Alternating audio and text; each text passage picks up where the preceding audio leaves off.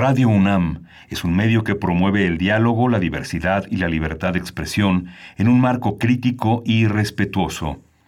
Los comentarios expresados a lo largo de su programación reflejan la opinión de quien los emite, mas no de la radiodifusora. Radio UNAM presenta Primer Movimiento. El mundo desde la universidad. Muy buenos días, bienvenidos, bienvenidas a Primer Movimiento en este lunes 30 de noviembre. Se nos acaba el mes eh, y llegamos ya también, estamos ya finalizando este año 2020, ya se cuentan los días y estamos aquí, seguimos eh, haciendo este esfuerzo radiofónico a distancia, como siempre de lunes a viernes de 7 a 10 de la mañana. Les saludamos si nos escuchan en el 96.1 de FM o en el 860 de AM y también en www.radio.unam mx Allá en cabina estamos con la dirección de Uriel Gámez en la producción ejecutiva y también Hoy está Socorro Montes en los controles técnicos. Sí, le atiné. No, aquí está, ya, se los confirmo, Socorro Montes. Un saludo hasta allá. Y bueno, también eh, le doy los buenos días a mi compañero Miguel Ángel Quemain, del otro lado del micrófono, de manera remota. ¿Cómo estás, Miguel Ángel? Buen día. Hola, Berenice Camacho, buenos días, buen, buen día a, a todos nuestros radioescuchas, a toda la comunidad que sintoniza desde muy temprano, desde eh, las frecuencias, eh, desde la frecuencia eh, radial y desde la página web de radio.unam.mx, desde las redes sociales, Primer Movimiento en Facebook y P Movimiento en Twitter. Le damos la bienvenida también a la radio Universitaria de Chihuahua, la Radio Universidad de Chihuahua, que nos acompañamos todos los días, de lunes a viernes, de 6 a 7 en el horario de este gran estado, de 7 a 8 en el horario de la Ciudad de México, y estamos eh, eh, en una frecuencia que hermana las radios universitarias en Ciudad Cuauhtémoc, Ciudad Juárez y la Ciudad de Chihuahua. Y hoy tenemos un programa, Berenice, interesante. Si usted se preguntaba si puede aprender inglés mientras duerme, bueno, el cerebro funciona. Se lo podemos preguntar al doctor Eduardo Calixto en este arranque de ciencia. ¿Qué pasa con el cerebro ante una situación de crisis como la que vivimos?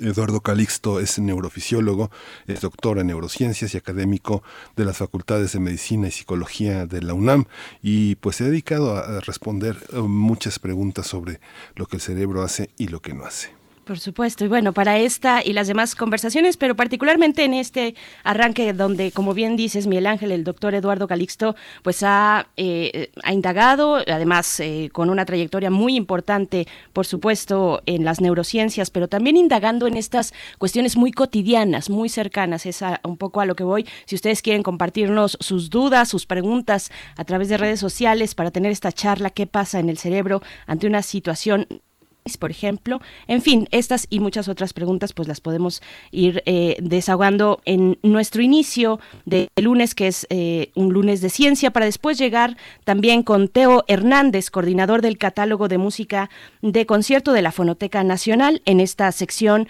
pues que hemos llevado a lo largo de todo este año, así se nos ha ido además eh, así de rápido, estos 250 años del nacimiento de Beethoven, y bueno, con él hemos estado dando seguimiento a distintos puntos distintas propuestas que el mismo Teo Hernández nos ha compartido y en esta ocasión hablaremos de su última sonata, la sonata número 32, hablando de Beethoven y conmemorando su nacimiento. Sí, vamos a tener también en la información política el tema de Rosario Robles, la estafa maestra, el criterio de oportunidad y todo lo que hay alrededor de una de una de una serie de aparentes encubrimientos, traiciones. Eh, vamos a ver con Arturo Ángel, él es periodista de Animal Político y ha seguido todo este tema desde la publicación de la estafa maestra hasta las consecuencias que podemos ver todos los días en la prensa nacional. Por supuesto. Bueno, también hacia nuestra nota internacional nos detenemos en Honduras. Honduras tras el paso del huracán ETA. Vamos a conversar con Jacobo García, él es colega periodista. Eh, bueno, pues a ver cómo, cómo está esto que ya se anunciaba, esto que ya se temía, además porque como se dice popularmente, pues llueve sobre mojado en algunos territorios que ya han sido aceptados por otras tormentas, en este caso por un huracán. Vamos a ver de qué se trata. Sí, vamos a tener en la mesa del día un tema, un tema fundamental, un tema en el que una de las figuras fundamentales de esta cuarta transformación, Luisa María Alcalde, dijo, no venimos a una asamblea sindical, no venimos a negociar, no venimos a pedir permiso a nadie, Esto es un nuevo modelo laboral donde la justicia, la democracia y la necesidad de negociar el estatus de un trabajador está en, en juicio. Saúl Escobar Toledo, profesor de estudios históricos del INE y presidente de la Junta de Gobierno del Instituto de Estudios Obreros Rafael Galván, va a ser quien toque, con quien analicemos este, este tema. Así es, y bueno, después tendremos nuestra sección dedicada al medio ambiente, biosfera en equilibrio. Vamos a estar conversando como cada lunes con la doctora Clementina Equigua. Ella es bióloga, es divulgadora de la ciencia, nos acompaña aquí cada lunes y en esta ocasión nos hablará de los bosques y las selvas que regulan los flujos de agua. Para cerrar esta mañana en primer movimiento, así es que acérquense a nuestras redes sociales, arroba Movimiento, estamos así en Twitter, primer movimiento, una en Facebook. Y nos vamos, Miguel Ángel, con nuestro corte mm, mm, de las noticias más relevantes en temas de COVID-19 a nivel nacional, internacional y también información de la UNAM. COVID-19. Ante la pandemia, sigamos informados. Radio UNAM. La Ciudad de México permanecerá esta semana en el color naranja del semáforo epidemiológico COVID-19, casi al límite, dicen, del color rojo. De acuerdo con Claudia Sheinbaum, jefa de gobierno capitalino, dijo que como una nueva medida para evitar contagios será reducido el horario de instalación del comercio ambulante en el centro histórico, además de la implementación del código QR que se extenderá a supermercados y farmacias. La Secretaría de Salud, por su parte, informó que el número de decesos por la enfermedad de COVID-19 aumentó a 105.655 lamentables decesos en nuestro país. De acuerdo con el informe técnico ofrecido el día de ayer, como todos los días eh, por las autoridades sanitarias, mm, los casos confirmados acumulados se incrementaron a 1.107.017. Los casos acumulados de coronavirus en el mundo alcanzaron ayer 62.448.117. De acuerdo con el balance de la Universidad Johns Hopkins, los decesos se incrementaron a 1.456.000. El país más afectado por la pandemia es Estados Unidos, con 13.262.224 casos acumulados de SARS-CoV-2 y 266.164 decesos por enfermedad de la COVID-19. Así es, bueno, y en información de la UNAM, Miguel Ángel Lara Sánchez, académico de la FES Aragón, dijo que la industria espacial, telemática de, de, computación y la biotecnología serán el eje de la transformación del proceso de trabajo y en las que es necesario realizar inversiones de gran calado para impulsar el empleo en México. Al participar en el programa de televisión eh, La UNAM Responde, el especialista resaltó que para lograr la estabilidad económica en el país durante la emergencia sanitaria se requiere evitar eh, mayor pérdida de empleos y mejorar sustancialmente la magnitud de estos para que sean permanentes y de calidad, pues dijo que esta es la clave del bienestar.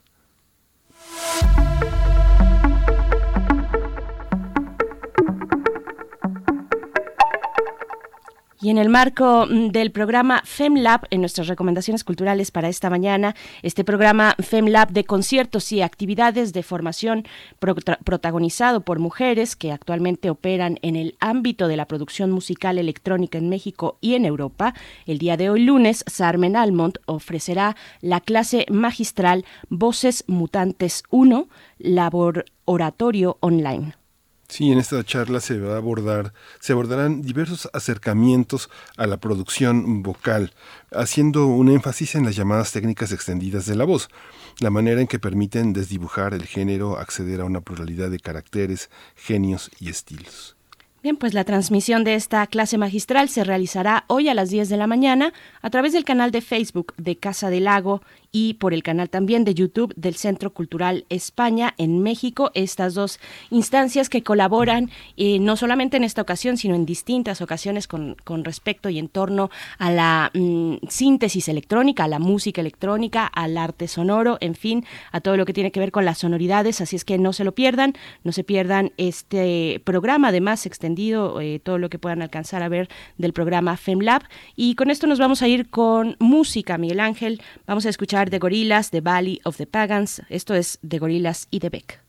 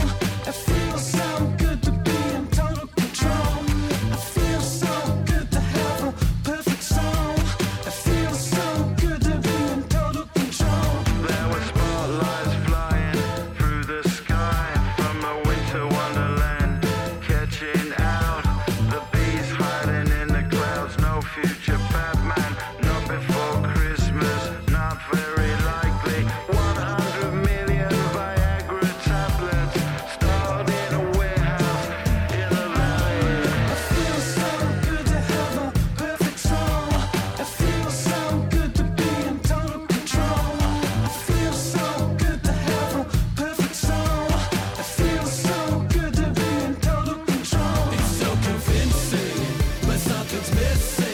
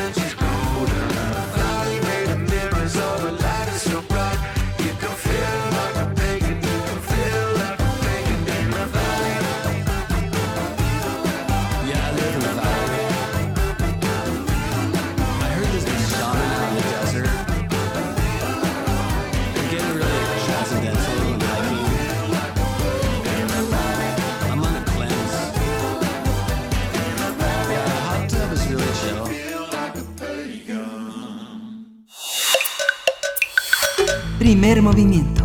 Hacemos comunidad.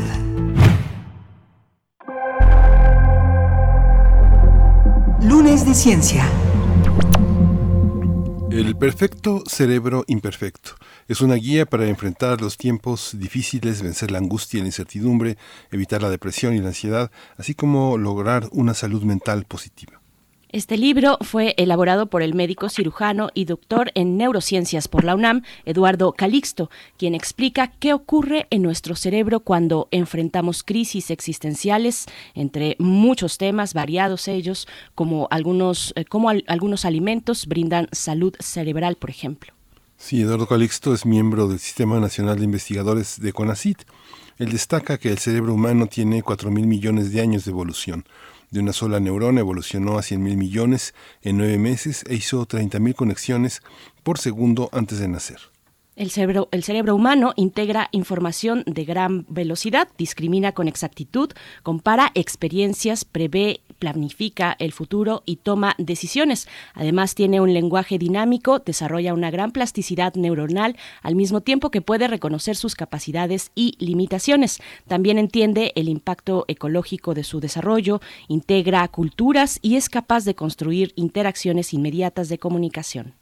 Sí, vamos a conversar sobre este libro y sobre las consecuencias de este libro y su origen, el perfecto cerebro imperfecto, a propósito de la salud mental en tiempos de pandemia. Ya está con nosotros en la línea el doctor Eduardo Calixto. Como decíamos, él es neurofisiólogo, es doctor en neurociencias y es académico de la Facultad de Medicina y de Psicología. Es autor del libro El perfecto cerebro imperfecto. Buenos días, muchas gracias por estar con nosotros, doctor Calixto. Hola, Bienvenido. Muy buenos días, siempre un honor platicar con ustedes y con toda la comunidad. Muchas gracias. Gracias. Gracias. Al contrario, doctor Eduardo Calixto, bienvenido a Primer Movimiento. Pues coméntenos, por favor, un poquito para poner un punto de partida entre este océano que nos plantea en verdad de muchos ejemplos, de muchos mucha cercanía con la vida cotidiana en este en este libro. Mm, como punto de partida yo le pediría que nos explique qué es la plasticidad del cerebro, cuáles son sus etapas de crecimiento, cómo está relacionado con nuestras eh, distintas edades, eh, cómo podemos entenderlo. La plasticidad es uno de los factores que digamos caracteriza el cerebro, que es la manera como nos adaptamos a lo bueno y a lo malo que tenemos en la vida. Estamos hablando que cuando nacemos tenemos una capacidad para ir respondiendo, primero conociendo y después respondiendo a los estímulos. Eventualmente vamos memorizándolos y de acuerdo a esa información el cerebro puede ir adaptándose gradualmente a todo lo que va pasando alrededor de él, desde ver un estímulo luminoso, tener frío, entender qué es el hambre, generar experiencias como conductas, y a partir de ahí entonces el cerebro se convierte en la estrategia para podernos adaptar a este mundo. Dije que era bueno y malo porque en términos generales a través del a través de la plasticidad neuronal de este mecanismo entonces de adaptación que depende directamente de la comunicación entre neuronas, de cómo se están conectando estas neuronas. Estos 100 mil millones de neuronas con los que nacemos y que eventualmente cambia el número, pero que entonces también la manera como se comunican. Entonces podemos hacer cosas maravillosas, pero también está en esta parte de la, de la parte imperfecta de nuestro cerebro, lo que está atrás de nuestras, digamos, actividades que por momentos no nos gustan, como, como volvemos a equivocar eh, con un error más de dos veces, como el tener sesgos de información, como no querer cambiar la manera de pensar, y si lo vamos viendo más, más de fondo, es lo que está atrás de nuestras obsesiones o de nuestras, eh, digamos, fallas, que a lo largo entonces nos hacen entender por qué el cerebro se puede convertir en uno de los órganos más imperfectos, de tomar la decisión de quitarnos la vida, de ser depredadores de nuestra propia especie, de tener una violencia que por momentos puede incluso revertirse en contra de nuestros seres queridos es por eso entonces que hablamos de, en el perfecto cerebro imperfecto de las plasticidades positivas y negativas. Nos damos cuenta que a lo largo de la vida, ya para responder y la, la pregunta, la plasticidad neuronal se va modificando, pero también entonces, con esta historia, es que somos más plásticos, el cerebro se modifica, se, se amolda más rápido desde el punto de vista fisiológico, desde más jóvenes, hasta ya de adulto, pero no dejamos de tener plasticidad neuronal en ninguna etapa de nuestra vida.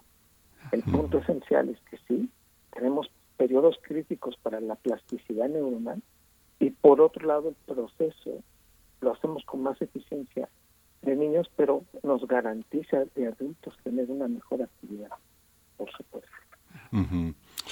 Ojeando, mm, revisando eh, el material que hay alrededor del libro y el libro mismo, ese me conduce a pensar que eh, los filósofos, los antropólogos, los psicólogos, los psicoanalistas, los psiquiatras observan el cerebro y los científicos, los neurofisiólogos ofrecen versiones de lo que el cerebro es. Cuando dice imperfecto, uno tendría que someterse a un ideal de perfección, algo que puede llegar a ser eh, frente a lo que en realidad tenemos. Eh, en realidad, con todos estos elementos que nos ofrece aquí en la charla, es más un cerebro insuficiente que un cerebro imperfecto. Parece que no lo controla todo. Parece que el ser humano es mucho más que el cerebro. ¿Cómo, cómo se observa? ¿Qué, se, qué, ¿Qué puede hacer el cerebro? ¿Qué no puede hacer? ¿A qué se resiste? ¿A qué nos resistimos nosotros frente a las funciones, a las altas funciones cerebrales? Qué, hermosa pregunta para entrar y, qué bonita, digamos, eh, manera de, podernos este, poder tener un debate ¿no? en lo académico, como lo acabas de decir. Pero a ver, ¿qué, no puede hacer el cerebro? no Por ejemplo, eh, o qué, qué, a veces le genera tantos problemas. Por ejemplo, no poder manejar su incertidumbre, estar dentro de una de, un, de un marco en donde cuando nos quitan la objetividad o cuando sentimos que perdemos control, eh, la incertidumbre se viene frente a, hasta nosotros nos empieza a dominar nuestras conductas. Esta parte es de, tener lo más hermoso que tenemos como, estructura de pensamiento, también se puede convertir en una navaja de filos en donde la incertidumbre estamos adelantando mucho a los elementos que están alrededor de nosotros. Las adicciones son otras cosas que están ahí involucradas. El proceso de primero entrar y eventualmente engancharse a ese proceso genera esa condición, las obsesiones que por, momento, por momentos hacemos. Cada uno de nosotros podemos tener en esa subjetividad lo que para ti puede ser, para mí no. Entonces entramos a esa situación. Pero algo que, también está en, ese en ese proceso de control que a veces no podemos llegar a él, lo que nos cuesta mucho trabajo, es como por momentos nos puede cambiar el sentir el hambre, por ejemplo, o tener una, una situación de obsesionarse por ganar una discusión. Yo no conozco a nadie, digo, en este en términos generales, fuera, fuera de una, eh, disertación filosófica o científica, no, no conozco a nadie que entre en una discusión pensando que no tiene la, la, la razón. Cuando estoy hablando de una discusión promedio, una discusión de la cual estamos platicando y, llegamos a un punto en donde yo estoy defendiendo mi punto de vista, tú, y nos damos cuenta que lo que quiere el cerebro en realidad en una discusión es tener la razón. Entonces nos damos cuenta cómo esto puede saltar, decir, ¿por qué, por qué hacemos esto con cotidianidad? Podríamos haber hecho o haber tomado otra otra decisión o, o habernos ido por otra situación. Y entonces nos damos cuenta cómo el cerebro empieza a mezclar eventos del pasado, del presente, empieza a generar cambios conductuales. Y si lo vemos en el fondo, lo vemos, todas estas actividades que estoy comentando, nos damos cuenta que por momentos nos atrapan y que siempre creemos tener la razón, pero en ese procesamiento involucrado está nuestra neuroquímica, nuestra neuroanatomía, que depende también cómo le hemos llevado. Así que me parece, y estoy totalmente de acuerdo con lo que me mencionaste, lejos de todos estos procesos, pero en parte sí, en esta imperfección o en esta manera de, a veces no ser eh, completos, tenemos esa posibilidad de, ir por él, de entenderlo y de mejorar, por supuesto. Claro. Doctor Eduardo Calixto, mm, yo le pregunto cómo podemos hacer para ayudarle a nuestro cerebro cómo podemos hacer que juegue a nuestro favor. Eh, nos explica en el libro que al cerebro le gusta el orden. Y hay personas que juran que dentro de su caos encuentran su propio orden, la naturaleza a primera vista parece eh, no jerarquizar, por ejemplo, por colores a primera vista. Es una explosión de elementos que, guardan una relación o su propia relación en sus propios términos. ¿Qué es el orden para el cerebro y qué, em, qué, significa tener orden en la vida para ayudar precisamente a, tener una estabilidad eh, en ese sentido, doctor? El orden es una, digamos, una configuración en donde el cerebro establece eh, el, algoritmos y elementos específicos a través de los cuales reconoce que puede encontrar respuestas o soluciones. El, el orden es un mecanismo neuronal que desde allá vamos haciendo y que persigue, digamos, el proceso biológico por el cual las neuronas existen, la máxima eficiencia con el mínimo gasto de energía. Entonces, cuando vamos por, por el orden, entonces es digamos, y lo menciono en el libro, no es de más o menos inteligencia, ¿no? Es de muchas o pocas neuronas. El, orden es optimización de tiempos. Entonces, esto hace que se haga y garantice mejor nuestras actividades. Por lo tanto, a través del orden, el cerebro empieza a tener control. Y esta es una de las claves que muchos, por ejemplo, eh, pues a veces nos cuesta mucho trabajo ver. Significa esto, que algunas personas necesitamos un poco de orden para poder tomar incluso decisiones o para podernos adaptar. Sin orden, el cerebro entra en caos. Es por eso que entonces empezamos a notar cómo, cómo es muy fácil empezar a, a, a, no hacer lo que estamos haciendo, a tener ansiedad por no poder controlar. Yo lo que volteo y les digo, si en estos momentos difíciles pudiéramos tener un orden, nos ayudaría mucho. Y empezar con el orden básico de poder saber qué es lo que tenemos que hacer y qué es lo que controlamos. En este en esta magnitud de, ir de lo biológico a lo social y regresarme y pasar por lo psicológico, es otorgar un poco de orden a nuestra actividad ayuda muchísimo a podernos adaptar mejor.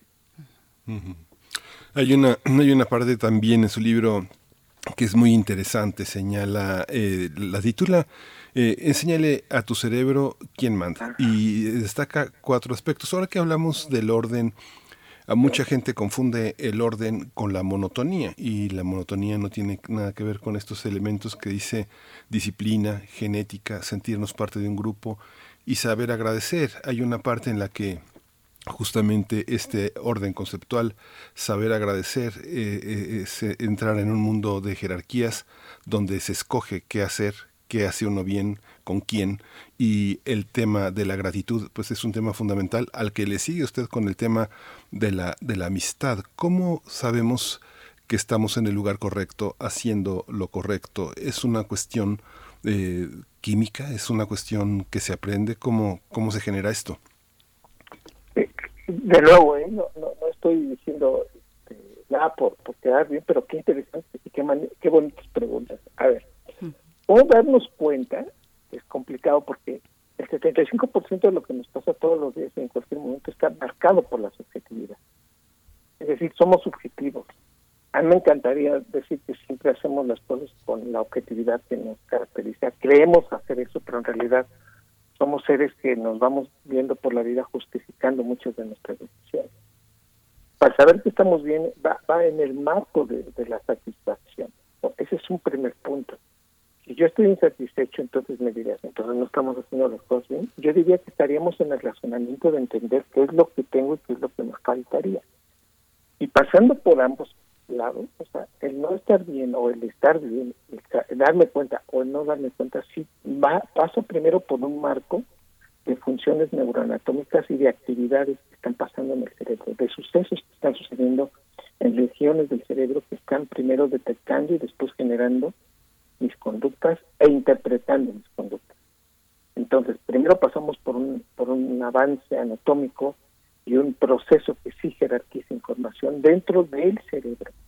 Y esto depende de cada uno de nuestros detonantes. No es lo mismo hacer esto, porque no está bien formada todavía, no está totalmente conectada.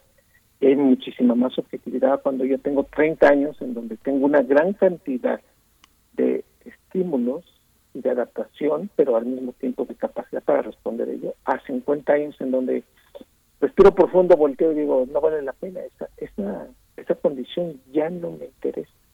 Entonces discrimino de una forma puede ser mejor, pero también puede ser de una manera distinta, que a lo largo de la vida entonces me da, me doy cuenta que la madurez se alcanza en esta condición de conexiones neuronales.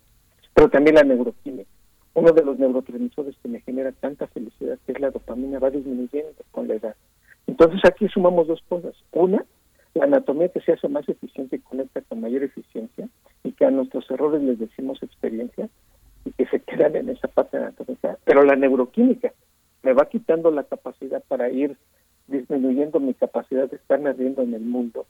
Y lo digo en forma muy metafórica en el, en el libro, en donde decimos, pues de, joven, por ejemplo, de adolescente, yo me reía hasta 300 veces al día, de maduro me río 100 veces, y cuando el CONACYT y, el SNI me están pidiendo información, me río nada más 20 veces al día. Esta situación entonces te marcas y dices, bueno, a ver, ¿qué está sucediendo? Mi cerebro disminuye dopamina y ante este punto yo diría que está en el marco de los dos elementos. Mi respuesta es en, en lo que la anatomía construye y lo que lleva, llevamos de por vida, todo ese equipaje que se está metiendo en nuestra anatomía, pero también nuestra neuroquímica, que en la forma dinámica va cambiando y cómo lo hemos ido aprendiendo. Contamos los dos y nos damos cuenta que vamos por la vida disfrutando tanto, siendo subjetivos, queriendo hacer todo lo que hacen los adultos, gradualmente vamos madurando va disminuyendo nuestra neuroquímica, vamos adquiriendo madurez y volteamos y decimos, caramba, me he pasado la vida tal vez queriendo ser feliz. Y es ese punto que yo quiero marcarlo. Nuestro cerebro está hecho para tratar de ser feliz, para ser feliz y no para ser perfecto.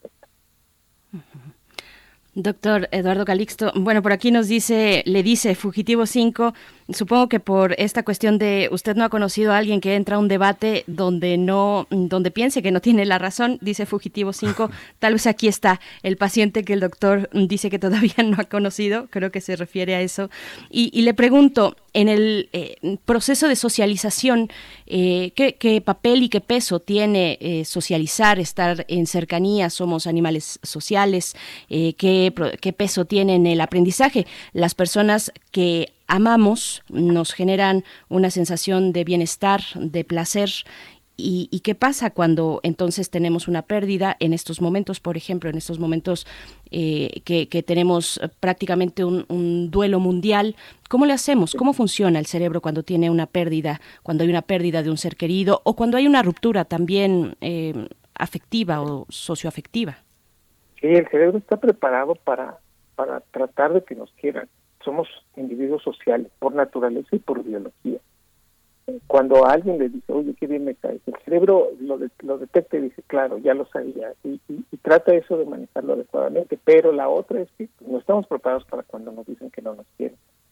Si yo le dijera algo sin conocerlos, o sea, físicamente no los, no los conozco, pero si yo me los encuentro ahí caminando por ciudad universitaria y les digo, oigan, qué mal me caen, de principio tal vez ustedes me verían y dirían, bueno, ¿qué le pasa a este individuo, no?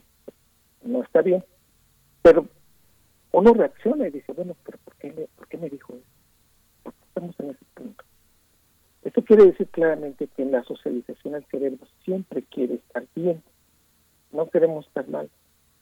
Para, entrar en un debate necesitamos creer tener esa razón de, de entrada, si, vemos eso, ya, ya nos enganchamos en un aspecto que tarde o temprano va a influir. Lo que quiero decir con esto es que así de esa manera como construye el cerebro algunos, digamos, elementos básicos de la vida, que estos son críticos los 7, 14 años, como lo menciona en el cerebro, en, en ese capítulo, el cerebro para hacer lo que hace como adulto lo aprende en esa etapa crítica porque es la edad en la que conecta. Cuando ustedes me preguntan específicamente, doctor, y entonces cuando perdemos a alguien, cuando no nos adaptamos a un proceso o estamos en un margen de tristeza que, no, que tenemos un luto, es porque sentimos que perdemos y eso genera cambios neuroquímicos muy fuertes. Hay un dolor moral que se siente. Y la región del cerebro que tiene este dolor moral se llama giro del símbolo. Esta parte del cerebro es la que etiqueta emociones, pero también que genera la percepción de dolor moral y físico. Cuando yo me pego en la pierna, parte de la información pasa por el giro del cíngulo y dice, bueno, me duele la pierna, pero si yo me levanto el pantalón y veo que hay sangre, automáticamente me duele más. Si yo focalizo con mis ojos el sitio donde está el dolor, me duele más. Esto significa que le estoy otorgando al dolor un proceso fisiológico y físico. esta misma área es la que se activa cuando me dicen que no me quieren, cuando me dicen que no están de acuerdo conmigo, cuando alguien me dice vete, cuando alguien me ignora. Esta área del cerebro se comunica entre los 7 y 14 años con las áreas de la que inician conductas y memoria. Por eso es una etapa crítica los 7 a 14 años para conectar y hacer reverberancia de información que de adulto tal vez sea importante para mí. Por eso un violento, un mentiroso, una persona que abandona, lo aprendí entre los 7 y 14 años. En lo general, lo que estoy diciendo con todo esto es que en este momento estamos activando mucho nuestro giro del símbolo por interpretar cosas que no nos gustan, pero al mismo tiempo sí nos generan miedo y dolor.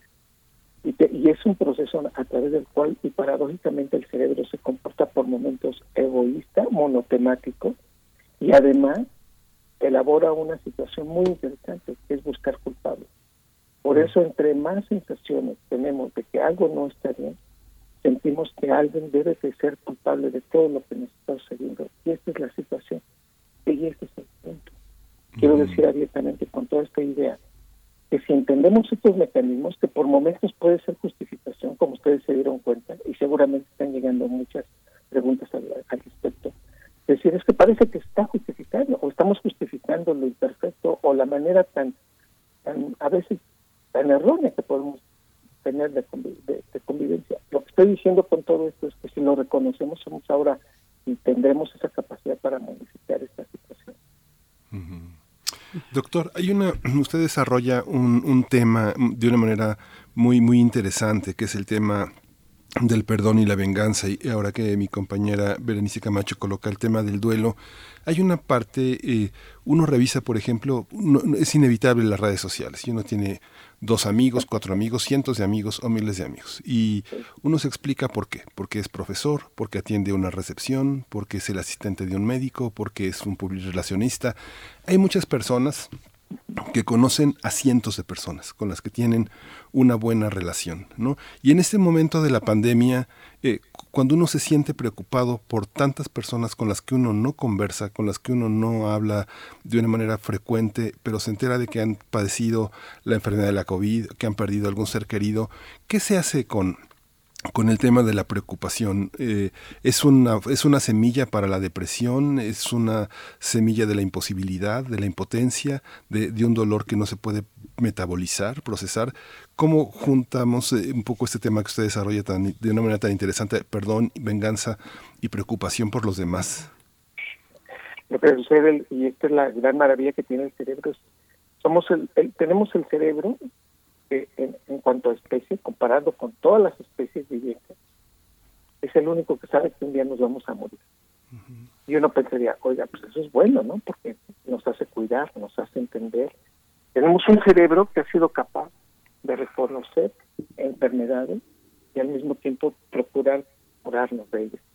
Tenemos un cerebro que vive de tecnología, hace tecnología, que le encanta lo inmediato. Ese cerebro es el humano.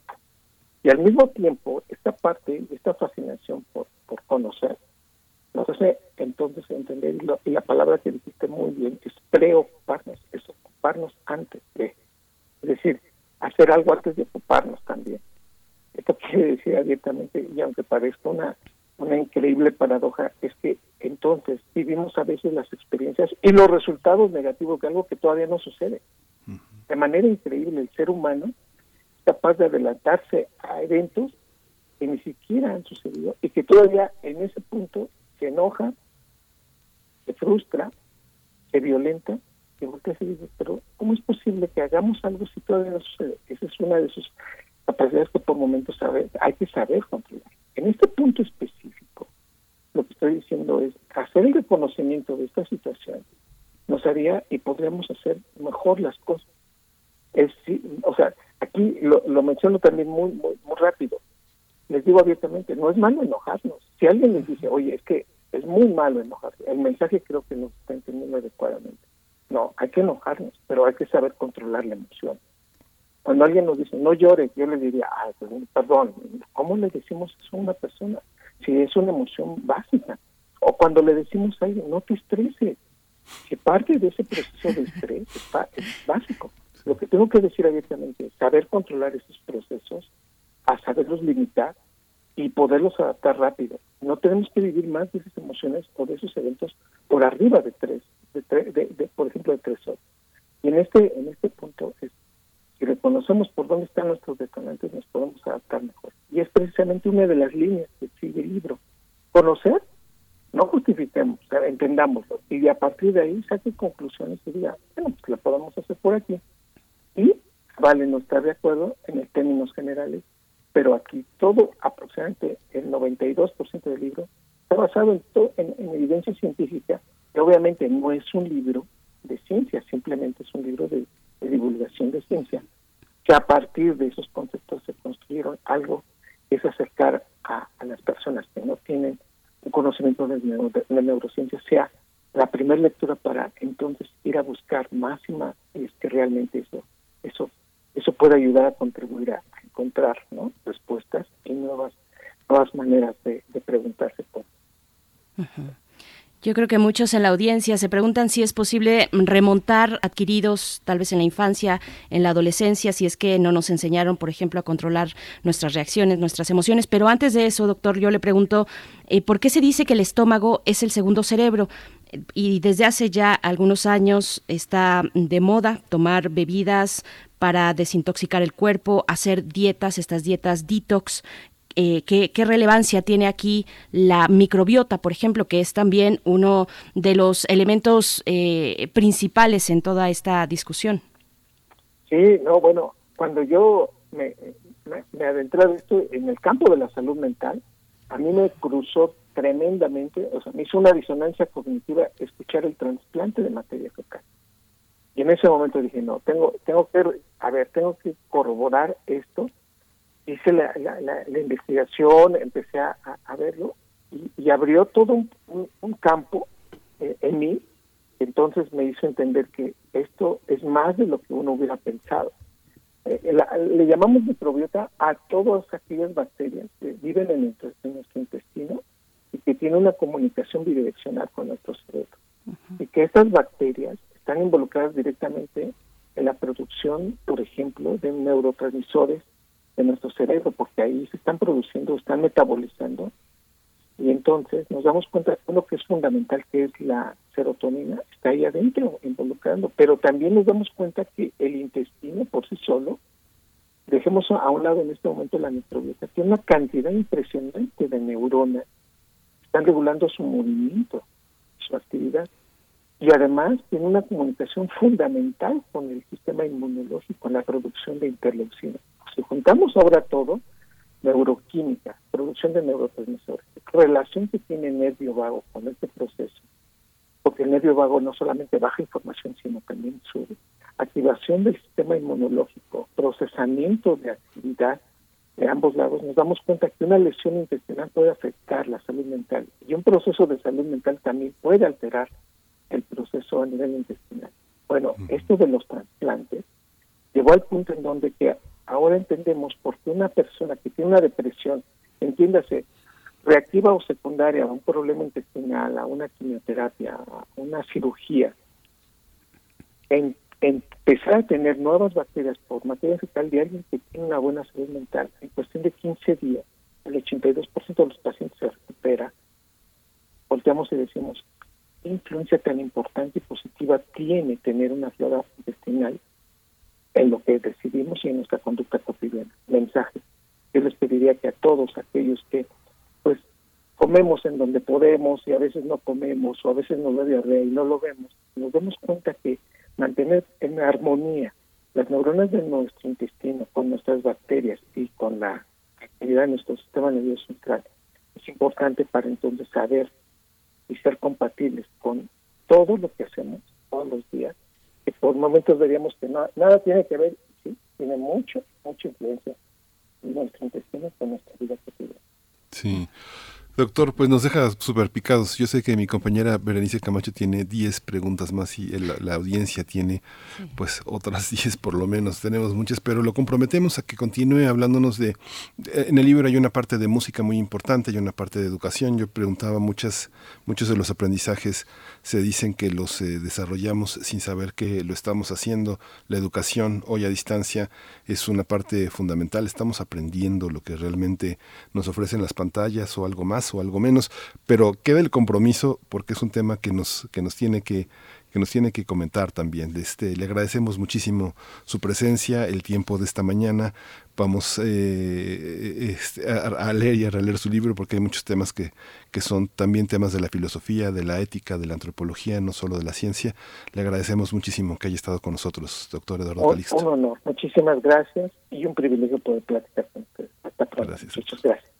Gracias, gracias doctor Eduardo Calixto. El perfecto cerebro imperfecto que pueden ya ustedes encontrar en Editorial Aguilar en todas las librerías, una publicación que se lanzó recién el 20 de noviembre, así es que no pierdan esta oportunidad y ojalá si tengamos nosotros la propia para hablar eh, una vez más con el doctor Eduardo Calixto. Nos vamos a ir con música, Miguel Ángel. Sí, vamos a escuchar de Oriol Ginestá, Cerebros.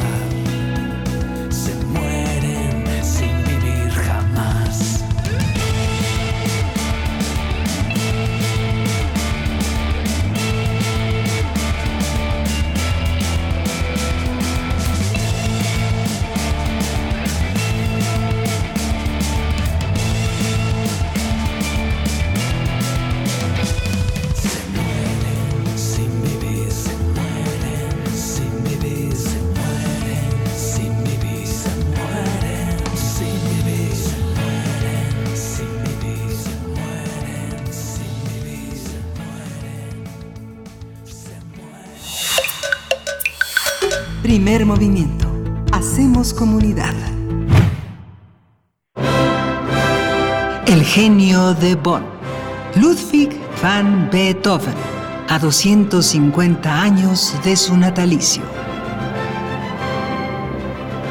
Ya nos acompaña a través de la línea Teo Hernández, el es coordinador del catálogo de música de concierto de la Fonoteca Nacional y nos ha llevado a lo largo de estos meses en un recorrido por la vida y obra de Beethoven. Estamos llegando ya al periodo final precisamente de este gran compositor, a su última sonata, la número 32. Teo Hernández, te saludamos con mucho gusto esta mañana. Estamos Miguel Ángel Quemain, Berenice Camacho de este lado. ¿Cómo te encuentras?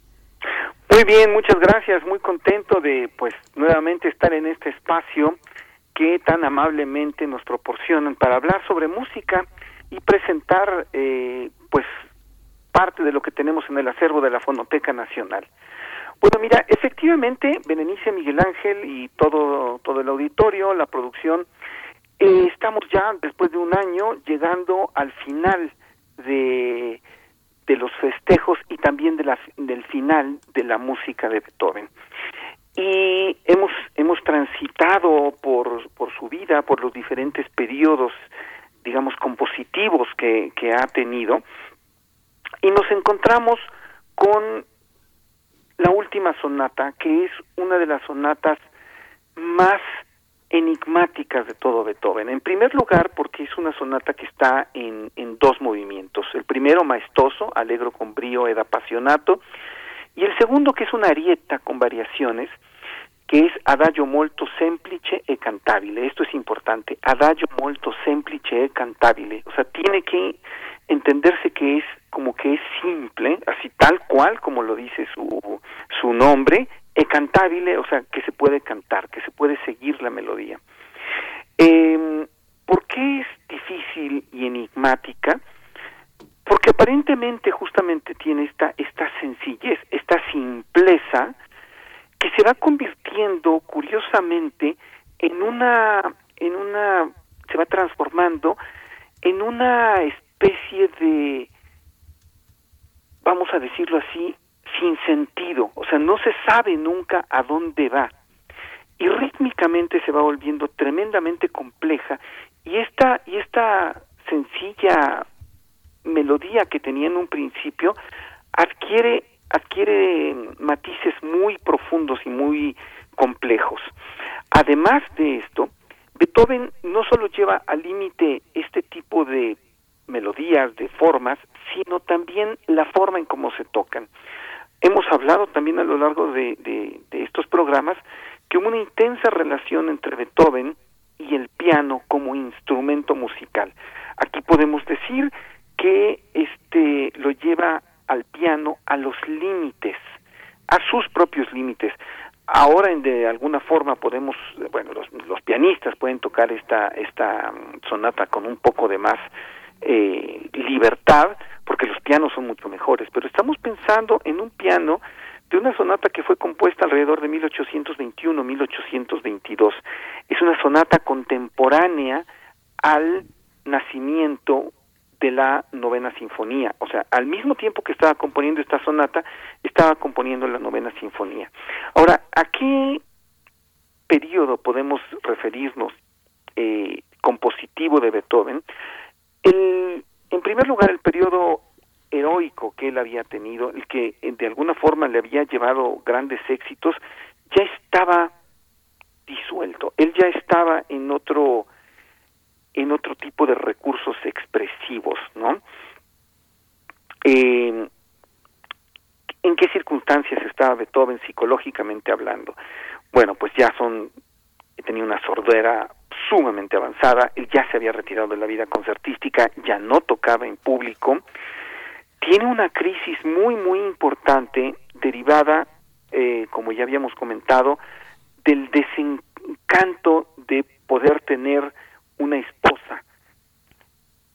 Esto se puede ver en la carta de la amada inmortal que, que, en, que en algún momento también este, comentamos, ¿no? Pero ¿qué sucede a partir de, de, esta, de esta carta? Resulta que su, que su hermano, Carl, muere en 1815 y deja a un, a un, a un hijo. Entonces, eh, también como ya en algún momento lo había comentado Miguel Ángel, Beethoven empieza una batalla por querer adoptar al, a su hijo, una, una, una batalla tremendamente desgastante que en buena medida significa el último intento en vida de Beethoven de tener una familia relativamente normal, de considerarse, de considerarse un padre.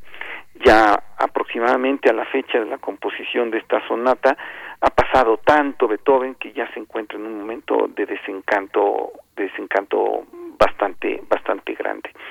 La sonata, como mucha de su música de, de, estos, de estos últimos años, es una sonata totalmente incomprendida por sus contemporáneos y viene a representar el, vamos a decirlo de esta forma, lo que lo que Karl Dahl dice, eh, eh, menciona, nombra como la idea de la música absoluta.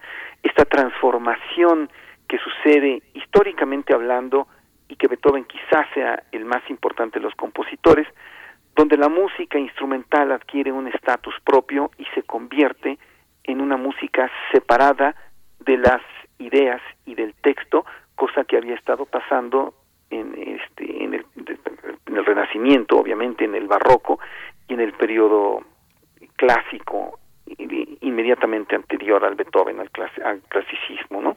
Entonces me gustaría que escucháramos con detenimiento por lo menos un fragmento de esta de esta obra, porque es eh, muy sorprendente incluso a nuestros oídos modernos cómo es que fue construida. Sí. Qué interesante, Teo, porque este comentario que haces es, muy conmovedor, porque un hombre como Beethoven sí supo la diferencia entre ser padre y ser instructor, sí lo veía, entre estar enamorado y estar comprometido, que justamente son los, los, los ideales finales del romanticismo alemán, ¿no? Vamos a escuchar.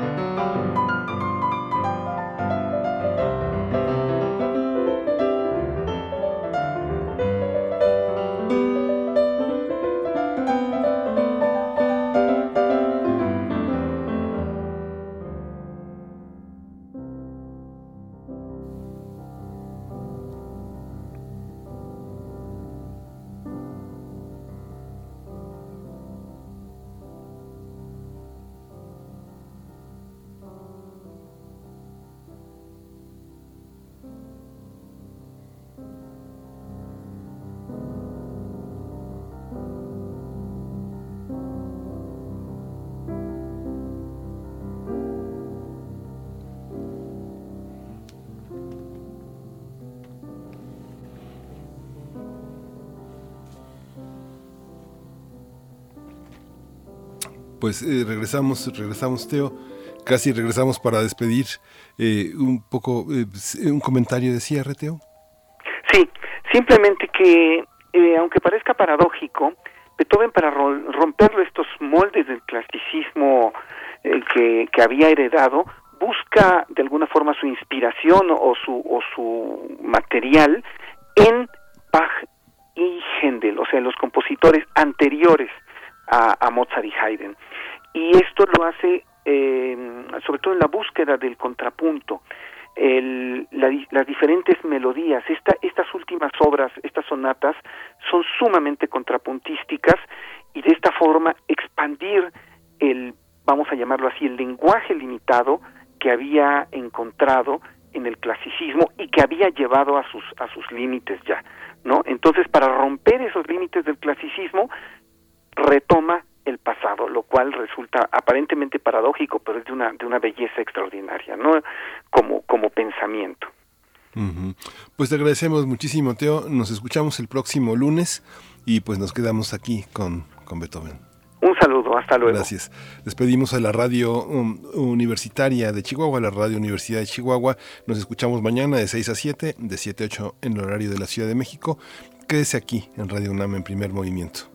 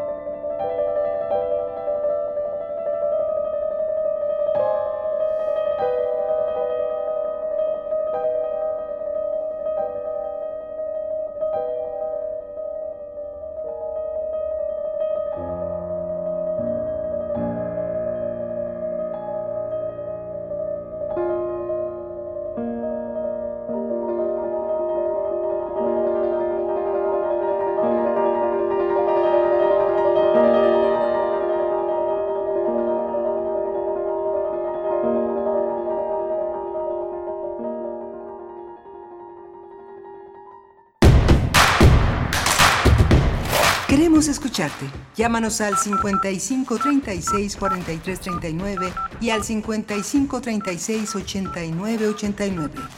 Primer movimiento. Hacemos comunidad. El distanciamiento social y el aislamiento son medidas necesarias para los tiempos que vivimos. Y donde el ocio aparece, la cultura llega a sanar. Cultura UNAM pone a tu disposición el programa Cultura UNAM en casa, una programación variada de actividades a distancia, a las cuales puedes acceder por distintos medios digitales, artes visuales, música, danza, teatro, cine, literatura, cursos, talleres y más. Busca las distintas opciones que hemos preparado para ti en TV UNAM, Radio UNAM y en culturaunam.mx. En redes sociales puedes estar al tanto de las actividades con el hashtag Cultura UNAM en casa. Fomentamos el acercamiento social frente al distanciamiento físico. Cultura UNAM.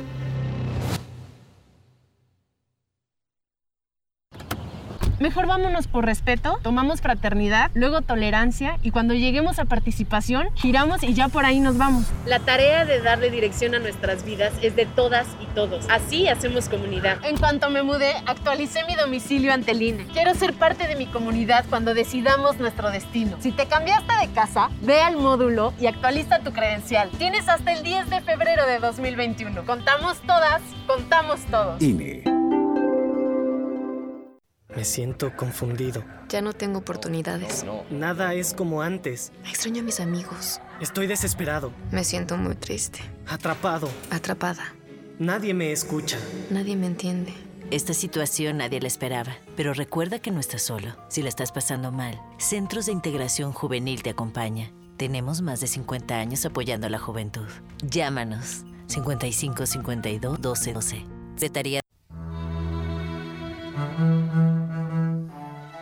Hechos a mano, secretos, de edición limitada, irrepetibles, distintos, diversos, nuevos.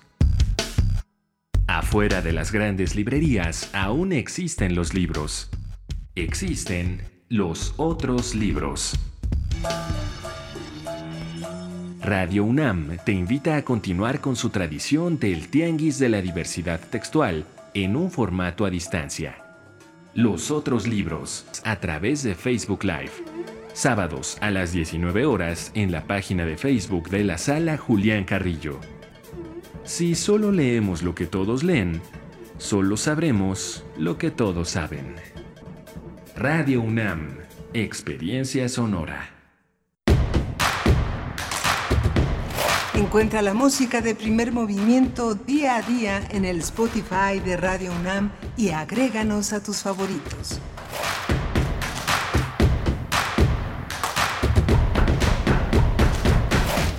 Hola, buenos días. Hoy es lunes 30 de noviembre, estamos en el último día de noviembre y esto es primer movimiento. Les damos la bienvenida a todos nuestros radioescuchas que están en la web intentando sintonizar en la red desde distintos espacios alternativos eh, eh, la, la, señal de Radio UNAM. Le damos la bienvenida también a la Radio Nicolaita que nos conectamos de 8 a 9 de la mañana todos los días, de lunes a, de lunes a viernes. Le damos la bienvenida también eh, a nuestro productor ejecutivo que es Uriel Gámez, a Socorro Montes en los controles técnicos y Berenice Camacho del otro lado del micrófono. Buenos días, Berenice. Buenos días, Miguel Ángel Quemain. Bienvenidos, bienvenidas a esta segunda hora donde estaremos conversando en nuestra nota nacional acerca de eh, pues cómo va corriendo esta narrativa de la estafa maestra y el criterio de oportunidad que se presenta para Rosario Robles. Vamos a conversar con el periodista de Animal Político Arturo Ángel, que bueno, junto con un grupo muy pequeño de colegas periodistas, pues han llevado desde 2017 a cabo esta investigación periodística que la presentaron en aquel momento en septiembre de 2017 y pues bueno, tiene sus nuevos capítulos, su relevancia y lo abordamos en nuestra nota nacional de esta mañana. Sí, justamente tenemos también la situación de este volcán Lota en, eh, en Honduras, en Nicaragua, en Centroamérica ha sido una, uno de los más fuertes en los últimos años y con muchísimas consecuencias. Vamos a tratar este tema en nuestra nota internacional que es justamente con Jacobo García, el periodista del periódico El País. Él ha estado cubriendo Centroamérica como hace este diario español, cubrir de una manera muy, muy, muy global todo este tipo de acontecimientos y el paso del, huracán ETA en Honduras es el tema para nuestra nota internacional. Y fíjate, Berenice, que es curioso cómo coincide la sensibilidad, eh, la sensibilidad periodística y la preocupación en muchos estados, muchos colegas, muchos médicos se, se, se, han manifestado verdaderamente preocupados por la, por la indiferencia de muchos grupos frente a la, el incremento de hospitalizaciones, de contagios, mucha gente, muchas entrevistas, muchos testimonios sobre la enorme frustración que significa estar en, el primer, en la primera línea de batalla contra el virus, enfrentando la muerte y teniendo esta situación tan, tan, de tanto desprecio de tanta gente frente a lo que nos, nos acontece, ¿no? Como el incremento de hospitalizaciones también consiste en esta, en este deseo de consumo, de diversión, de no, de no tener las restricciones necesarias, ¿no? Como lo han publicado tanto en tantos diarios de todo el país sobre las aglomeraciones en la preventa navideña, ¿no? Por supuesto. Bueno, y es, es momento de cuidarnos. Es importante reiterar que estamos en una situación, para el caso de Ciudad de México, eh, esta semana, ya lo decíamos muy temprano, esta semana permanecemos en color naranja del semáforo epidemiológico, pero estamos al límite, al límite del color rojo. Así es que, bueno, el llamado es a cuidarse, a, tener también estas, esta conciencia colectiva, porque cuidarse a uno mismo también es cuidar a los demás, así es que mantener la sana distancia, todas las recomendaciones sanitarias para frenar el contagio en una época complicada, en una época en la que queremos pues compartir con nuestros familiares, con nuestros seres queridos, acercarnos a nuestros compañeros de trabajo, pues mm, todo eso se puede realizar de manera virtual, difícil entender eh, las posadas, los intercambios de regalos, en fin, todo lo que viene por delante en estas condiciones, pero así nos agarró el fin de año con la pandemia todavía a cuestas, pero con con, mayor certidumbre eh, en lo que respecta y lo que toca a la vacuna y a la posibilidad de que ya llegue en los próximos meses mm, ya tenemos mucha más certeza de lo que eso pueda significar, así es que bueno, a cuidarse, a cuidarse Miguel Ángel. Antes de irnos con nuestra nota nacional, yo quisiera hacerles la invitación que a su vez Libros UNAM realiza una invitación eh, para acercarnos al homenaje que están organizando, el homenaje a Alaide, Alaide Fopa. Eh, Alaide Fopa es una poeta, bueno, fue una poeta guatemalteca precursora de la radio en temas de género. Eh, su programa Foro de la Mujer fue un programa mm, reconocido recientemente como Memoria del Mundo México por la UNESCO. Y bueno, tendrán eh, Literatura UNAM y otras instancias de esta universidad un homenaje los días 3 y 4 de noviembre. Se pueden acercar a, las, a la plataforma de YouTube de Libros UNAM y bueno, hacer eh, parte de este de este homenaje a 40 años de la desaparición forzada. Un 19 de diciembre de 1980 desapareció Alaide Fopa cuando en Guatemala gobernaba el general Romeo Lucas García. Así es que bueno, si tienen oportunidad, no se lo pierdan. Y con esto, Miguel Ángel, no sé si tengas otra cuestión, pero nos vamos con nuestra nota nacional entonces. Primer movimiento. Hacemos comunidad. Nota Nacional. A más de un año y tres meses de permanecer en prisión, Rosario Robles Berlanga tomó la decisión de colaborar con las autoridades mexicanas para denunciar el presunto desvío de recursos que se orquestó en el gobierno del expresidente Enrique Peña Nieto. El objetivo es reducir su sentencia y obtener la libertad. Por esta razón, en días recientes solicitó de manera formal a, la Fiscalía General de la República que le permita ser testigo colaborador para obtener el criterio de oportunidad a cambio de información que ayude a esclarecer el caso, a pesar de que un mes antes aseguró que era rehén de dicha dependencia y estaba privada de la libertad por no declarar en contra de sus ex colaboradores. Robles Berlanga es señalada como la principal operadora de una red de corrupción que desvió más de 5 mil millones de pesos del erario. Este caso es conocido como la estafa maestra.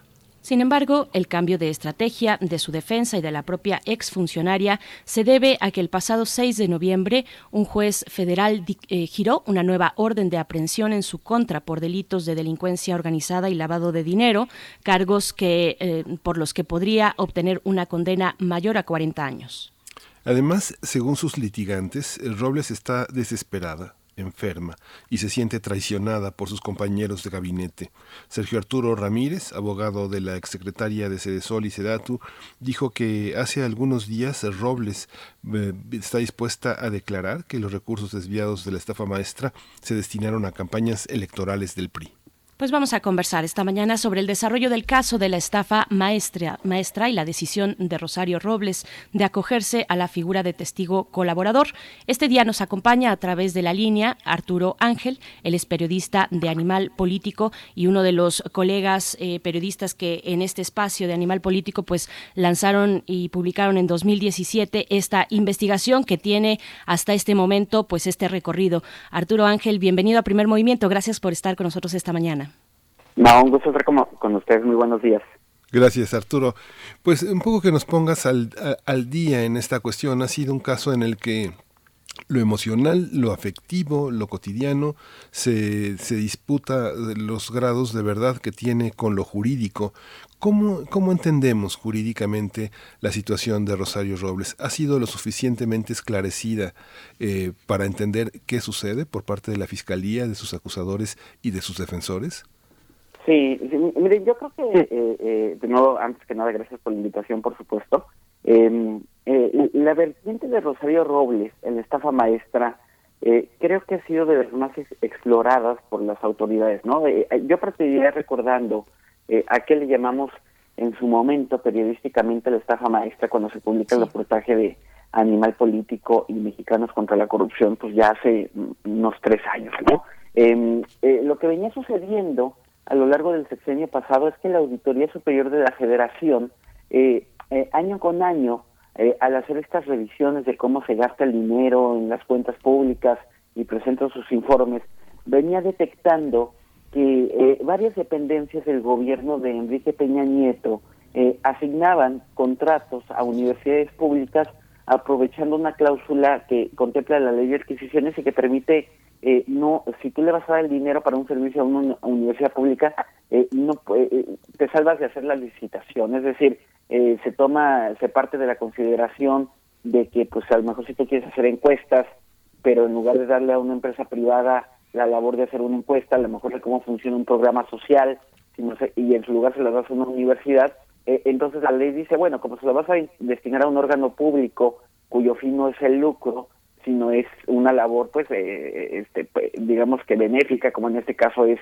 eh, pues, una universidad. Entonces, te, te, da, eh, te damos la ventaja de que no es necesario que hagas una licitación si el dinero finalmente va a terminar en un ente público, como una universidad o como cualquier otro organismo. no e, Eso lo contempla la ley. Lo que detectó la auditoría es que aprovechaban esta ventaja de no hacer licitaciones y le dabas el dinero a, universidades públicas para entonces empezar a recibir el dinero, porque pues evidentemente lo que dice la ley es que la universidad a la que contratas pues tiene que hacer la mayor parte, por lo menos más del 50% de los servicios que le asignas y lo que hacían las universidades y otros entes públicos es que en realidad tan pronto les caía el dinero lo traspasaban a, a, otras empresas, lo subcontrataban empresas que en realidad eran empresas eh, fantasma o empresas fachada, ¿no? Entonces, eh, lo que lo que documentamos en, en, aquel trabajo periodístico es que eh, eh, dónde terminaba el dinero, ¿no? La auditoría decía, es que ese dinero que llega a la universidad, en realidad la universidad lo, lo prácticamente lo envía a otro lado y nosotros traíamos ya la experiencia de casos como Veracruz, por ejemplo, eh, de, del gobierno de Javier Duarte, donde detectábamos este perfil de empresas que reciben dinero público que parecen estar muy bien constituidas en el papel, pero que en los hechos son empresas que pues nunca las encuentras o no tienen eh, trabajadores para hacer eh, lo que dicen que deben hacer. Y entonces, con, con, la experiencia de lo de Veracruz, investigamos, profundizamos en lo que había en estas auditorías y así es como descubrimos que, eh, o probamos periodísticamente, que en realidad, en efecto, la mayor parte del dinero que se asignaba a las universidades eh, terminaba en empresas eh, fantasma o empresas irregulares, ¿no? Pero además, lo, lo, el tema aquí aún más grave es que esto pasaba en más de 10 dependencias del gobierno federal, no era una... Por eso, una cosa que siempre insistimos es que este no era la estafa de Rosario Robles, sino era la estafa maestra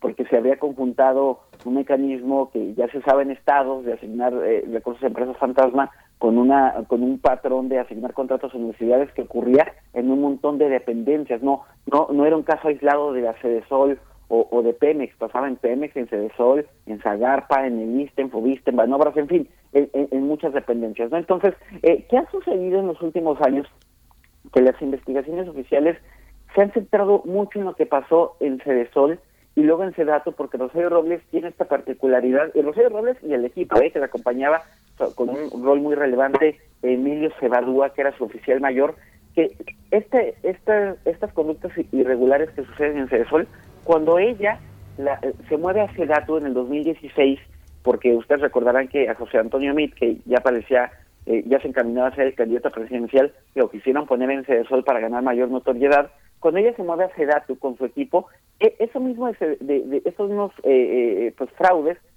vuelven a ocurrir en Sedatu, ¿no? Entonces eso llama mucho la atención de los auditores porque era un mismo equipo empleando el mismo mecanismo en dos dependencias y desde ahí se centra la investigación en Rosario Robles y, yo les diría que digo, tiene una lógica, pero sí ha sido muy notorio que eh, esto mismo que sucedió en otras dependencias, pues las investigaciones no han llegado no han llegado hasta ese punto. Y la verdad es que Rosario Robles y ustedes lo acaban de mencionar, ha estado un, año, tres meses o cuatro meses presa, pero eh, eh, es, es, es llamativo que en realidad em, cuando ella la, la, dejan en prisión, pues eh, yo se los digo honestamente, la acusan de una omisión, de no haber frenado la firma de estos convenios, pero era un delito no grave, ¿no? Y, y fue muy, muy extraño cómo las autoridades o la fiscalía eh, construyó algunos argumentos diciendo que eh, había riesgo de fuga, que ella este pues tenía dos domicilios, ¿no? Con una cosa ahí con dos licencias de conducir muy raras que que, le expusieron a un juez y un juez con claro conflicto de interés, que era el juez eh, Jesús de Carrillo Padierna, eh, eh, pariente de, de, de, de, la senadora Dolores Padierna, que evidentemente, de la diputada, perdón, Dolores Padierna, que evidentemente pues es una rival política de Rosario Robles, pues la dejan en prisión más de un año por un delito que honestamente no lo meritaba, porque ese delito pues no era un delito grave, ¿no? ¿Y, la, y qué sucede? Y ya con esto llego al momento de ahora, que, que, que sí ocurre que a lo largo de este eh, eh, año, tres meses, la defensa de Rosario Robles había logrado ir debilitando, eh, por ejemplo, el tema de por qué ella tenía que estar presa, porque ya habían ganado varios amparos donde se había probado que los argumentos con los cuales la dejaron en prisión, pese a que ella voluntariamente, ella nunca tuvo una orden de aprehensión hasta hace poco, ¿eh? Ella voluntariamente se presenta ante la audiencia y aún así la dejan presa. Bueno, ella ya había ganado varios amparos que estaban debilitando esos argumentos y yo creo que su defensa y la propia Rosario Robles estaban muy optimistas de que este caso de omisiones pues podían ganarlo o que por lo menos ella podía llevar el juicio en libertad, pero surge la orden de aprehensión por delincuencia organizada y por lavado de dinero y evidentemente esos son delitos muy graves, evidentemente es ese evento, esa orden de aprehensión que hasta la fecha no se la han eh, ejecutado y cumplimentado, pero pues se filtra, se sabe, ¿no? Este es lo que lleva a la defensa de Rosario Robles y a Rosario Robles más bien a tomar la decisión eh, eh, junto con su familia, por lo que sabemos y, conocimos de cómo fue, pues de, de ya mejor este cambiar radicalmente de estrategia, de decir que, eh, que va a ser lo que había dicho que no iba a hacer, era colaborar con las autoridades. Y otro elemento muy importante en esta decisión es la decisión de el que fuera su oficial mayor, Emilio Cebadúa, que fue notoriamente el operador de la estafa maestra en Cedesol y en Sedato porque él manejaba el dinero, él era literalmente el que tenía la llave del dinero al ser el oficial mayor y el apoderado y las cuentas, él decide eh, también buscar ser testigo colaborador, es básicamente una traición a Rosario Robles porque este señor era de todas sus confianzas y ese conjunto de decisiones yo creo que es la que lleva a Robles a tomar esta decisión. Arturo Ángel, me detengo un poquito, me regreso en lo que comentas. Eh, ¿Cómo llegamos a conocer eh, esta posibilidad de una reformulación de imputación a Robles? Eso, eso por un lado, eh, ¿fue una filtración? ¿Cómo fue esta cuestión? Sí, sí, sí, es una, una, una filtración, pues, sale en, se filtra una página en donde se un, juez ordenaba la, de, la detención de, de Rosario Robles, eh, pues nosotros evidentemente lo, lo, verificamos con las autoridades y con los propios abogados de Rosario Robles y nos dicen que pues por lo que saben es cierto, ¿no? Nunca hay un comunicado ni nada anunciándolo, pero los documentos se filtran y son eh, eh, eh, los verificamos con nuestras fuentes y se comprueba que, así es. Evidentemente esto no hubiera sucedido si alguien, ya sea el Poder Judicial o la Fiscalía, pues no lo filtran porque en, teoría una orden de aprehensión es un documento clasificado. Y luego ya comprobamos que en realidad se trataban de 11 órdenes de aprehensión que la CEIDO había obtenido, una de ellas en contra de Rosario Robles y las otras en contra de funcionarios de la Universidad Autónoma del Estado de Morelos, eh, que habían recibido uno de estos convenios y otros exfuncionarios eh, eh, de Rosario Robles y accionistas de, de tres empresas pues fantasma involucradas en esta trama por lavado de dinero. Entonces, evidentemente es la noticia, ¿no? Se filtra, la verificamos los medios porque evidentemente es un hecho noticioso, ¿no? Y es lo que lleva a la defensa de Robles pues a confirmar que ya había esta esta orden de aprehensión y luego pues relevante, la fiscalía detiene a dos personas, ¿no? De la cumplimenta dos de estas once órdenes de aprehensión y esas dos personas un juez considera que hay elementos suficientes para abrirles proceso por lavado de dinero y por delincuencia organizada. Es decir, pues estaba claro que el caso ha comenzado a caminar en los juzgados y evidentemente pues esos son los señales de alarma que llevan a Robles a tomar esta decisión, ¿no? Uno pensaría, por, por, todo lo que por todo lo que señalas, Ángel, eh, hay, hay, una insinuación de que es un chivo expiatorio. O sea, digamos que tú como periodista lo estás enfocando así. ¿Ese es tu enfoque? ¿De Rosario Robles, me, me preguntas? Sí, sí, sí, O sea, cuando tú hablas de toda esta extrañeza y todas estas filtraciones y que al principio no eran acusaciones graves y que después se finca una, una, una acusación en la que se le en la que se pide su aprehensión la estrategia de colocar a Cebadúa como una punta de lanza para señalar a las personas involucradas. Es evidente por la relación que Rosario tiene con Emilio Cebadúa que Cebadúa no la traiciona a ella, que él es un arma para decirle a los demás que tienen la información, evidentemente la tienen respaldada y tienen cada uno de los convenios en la mano. O sea, esto no es así un acta de entrega-recepción en la que ahí les va toda la información y yo me voy a mi casa con, los, eh, con las bolsas vacías. Aquí hay una información respaldada, hay una, hay una evidente correlación entre las solicitudes de información que hizo la, la, unidad de inteligencia de la Secretaría de Hacienda y el material que tienen ellos y lo que ocultan, lo que revelan y lo que está en las redes y lo que está en sus y lo que está en sus bolsillos. O sea, hay una parte, no sé cómo tú lo ves, pero da la impresión de que podría ser que Rosario Robles sea un chivo expiatorio en esta red donde queda, quedan impunes eh, todos los que forman parte de la trama. Sí, eh, mira, yo, no, yo no, yo no eh, llegaría al extremo de tal vez eh, calificarla de, esa forma. Sin embargo, es evidente que ha habido una mayor virulencia, déjame decirlo así, en términos de ofensiva judicial en contra de Rosario Robles eh, eh, respecto a todos los demás participantes en este entramado que, ya les platicábamos de, de qué se trata la estafa maestra, y que prácticamente no han sido alcanzados en ningún momento pues por las investigaciones, ¿no?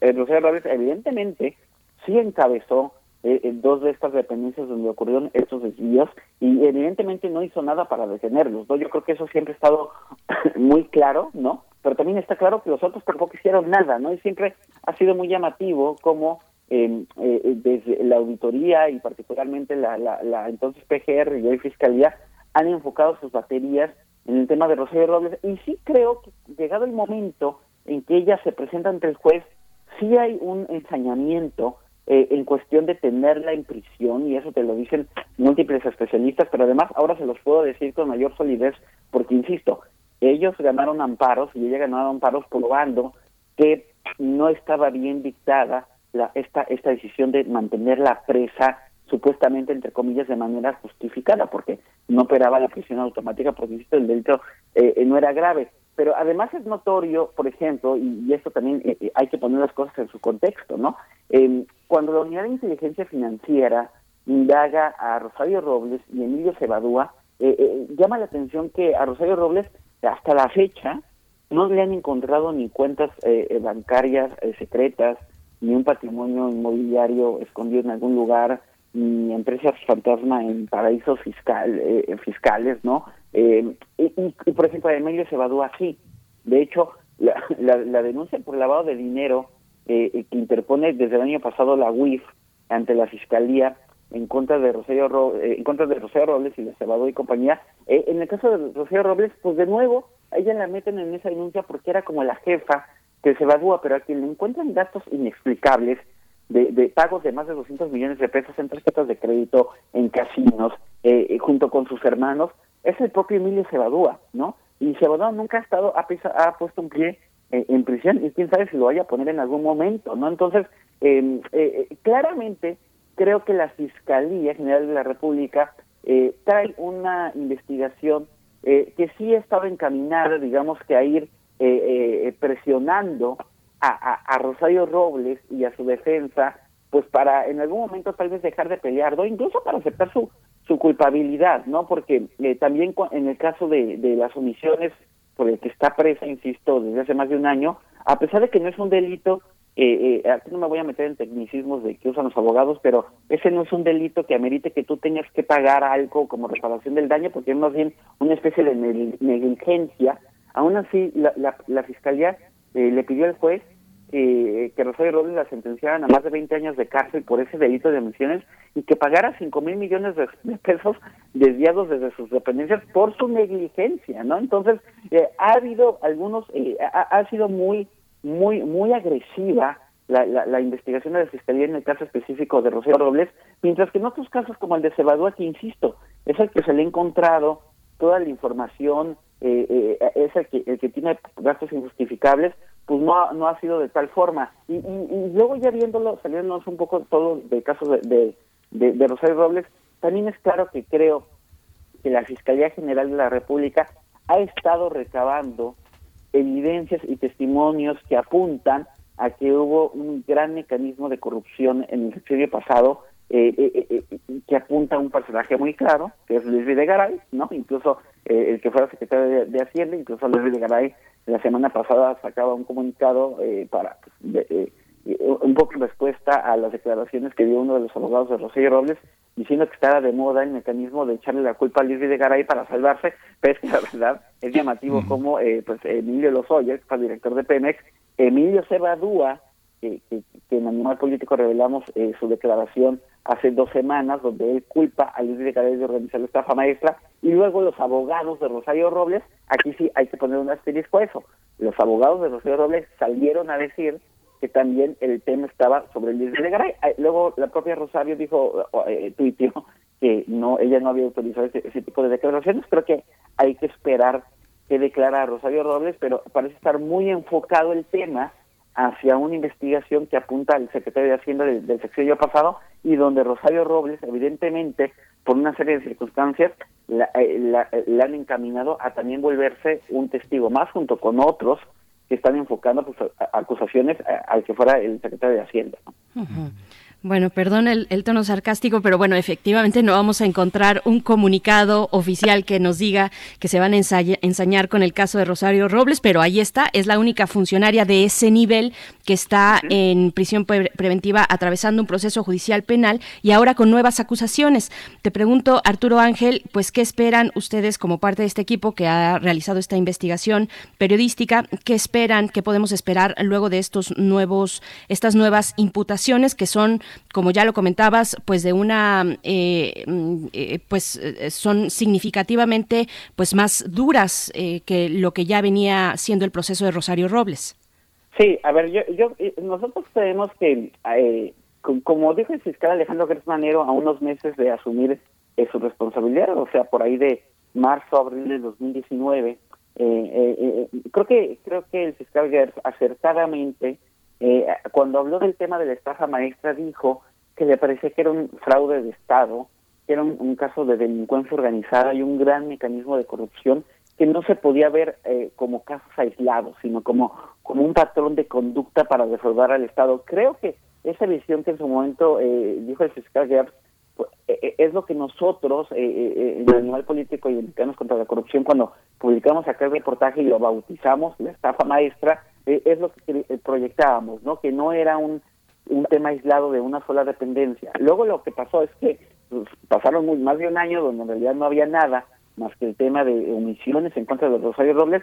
Entonces, luego surge esta orden de aprehensión por, por estos delitos tan graves de delincuencia organizada y lavado de dinero que, que, que, que nosotros pensamos que sí se acoplan a ese gran fraude, ¿no? Porque no se le puede llamar de otra manera cuando pues a más de 10 dependencias se organizan para desviar recursos públicos, claramente allí hay un mecanismo de corrupción eh, bastante bien organizado y luego se utilizan empresas fantasma, como ha sucedido, insi- insisto, en, casos como el de el de Veracruz, para ir ocultando el origen del dinero, irlo lavando. Entonces, nos parecen que los cargos y, sí, sí, sí van en ese sentido, pero eh, sí consideramos importante que, la investigación también pues abarque a todos los involucrados y, y, y además que eh, no se llegue al punto de que a cambio de construir solo una acusación en contra de, pues, no sé, de quien tú ya consideras que es el eh, artífice de todo, como Luis Videgaray, se dejen eh, en el camino hechos que queden en la impunidad, ¿no? Es decir,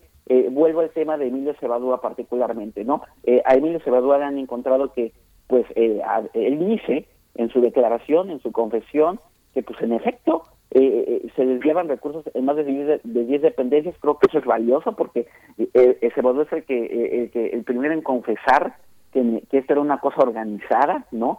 Pero, pero a su vez, en su declaración, pues él señala funcionarios y señala convenios, obviamente él no se va a echar la culpa ni se va a poner como, como que él, él, él se aprovechó, sino eh, eh, eh, él se pone como un instrumento, ¿no? Como que a mí pues me utilizaron y yo no decidía nada, pero pues tenía que obedecer órdenes. Y la verdad es que no, eh, eh, insisto, periodísticamente te- tenemos documentado también muy bien su rol y, y además las autoridades tienen identificado cómo él se enriqueció con ese dinero, ¿no? O sea, le entró a- al tema, pero además pues sacó su ganancia. Entonces, eh, lo- el, el punto es que eh, estas figuras de los testigos colaboradores nos parece que pues eh, en estos delitos tan complejos pueden ser muy valiosas, pero sí esperamos que eso no derive en impunidad y no derive que, por ejemplo, si se gradúa, le encontraron dinero eh, escondido, que se gastó dinero aparte, pues lo tiene que regresar.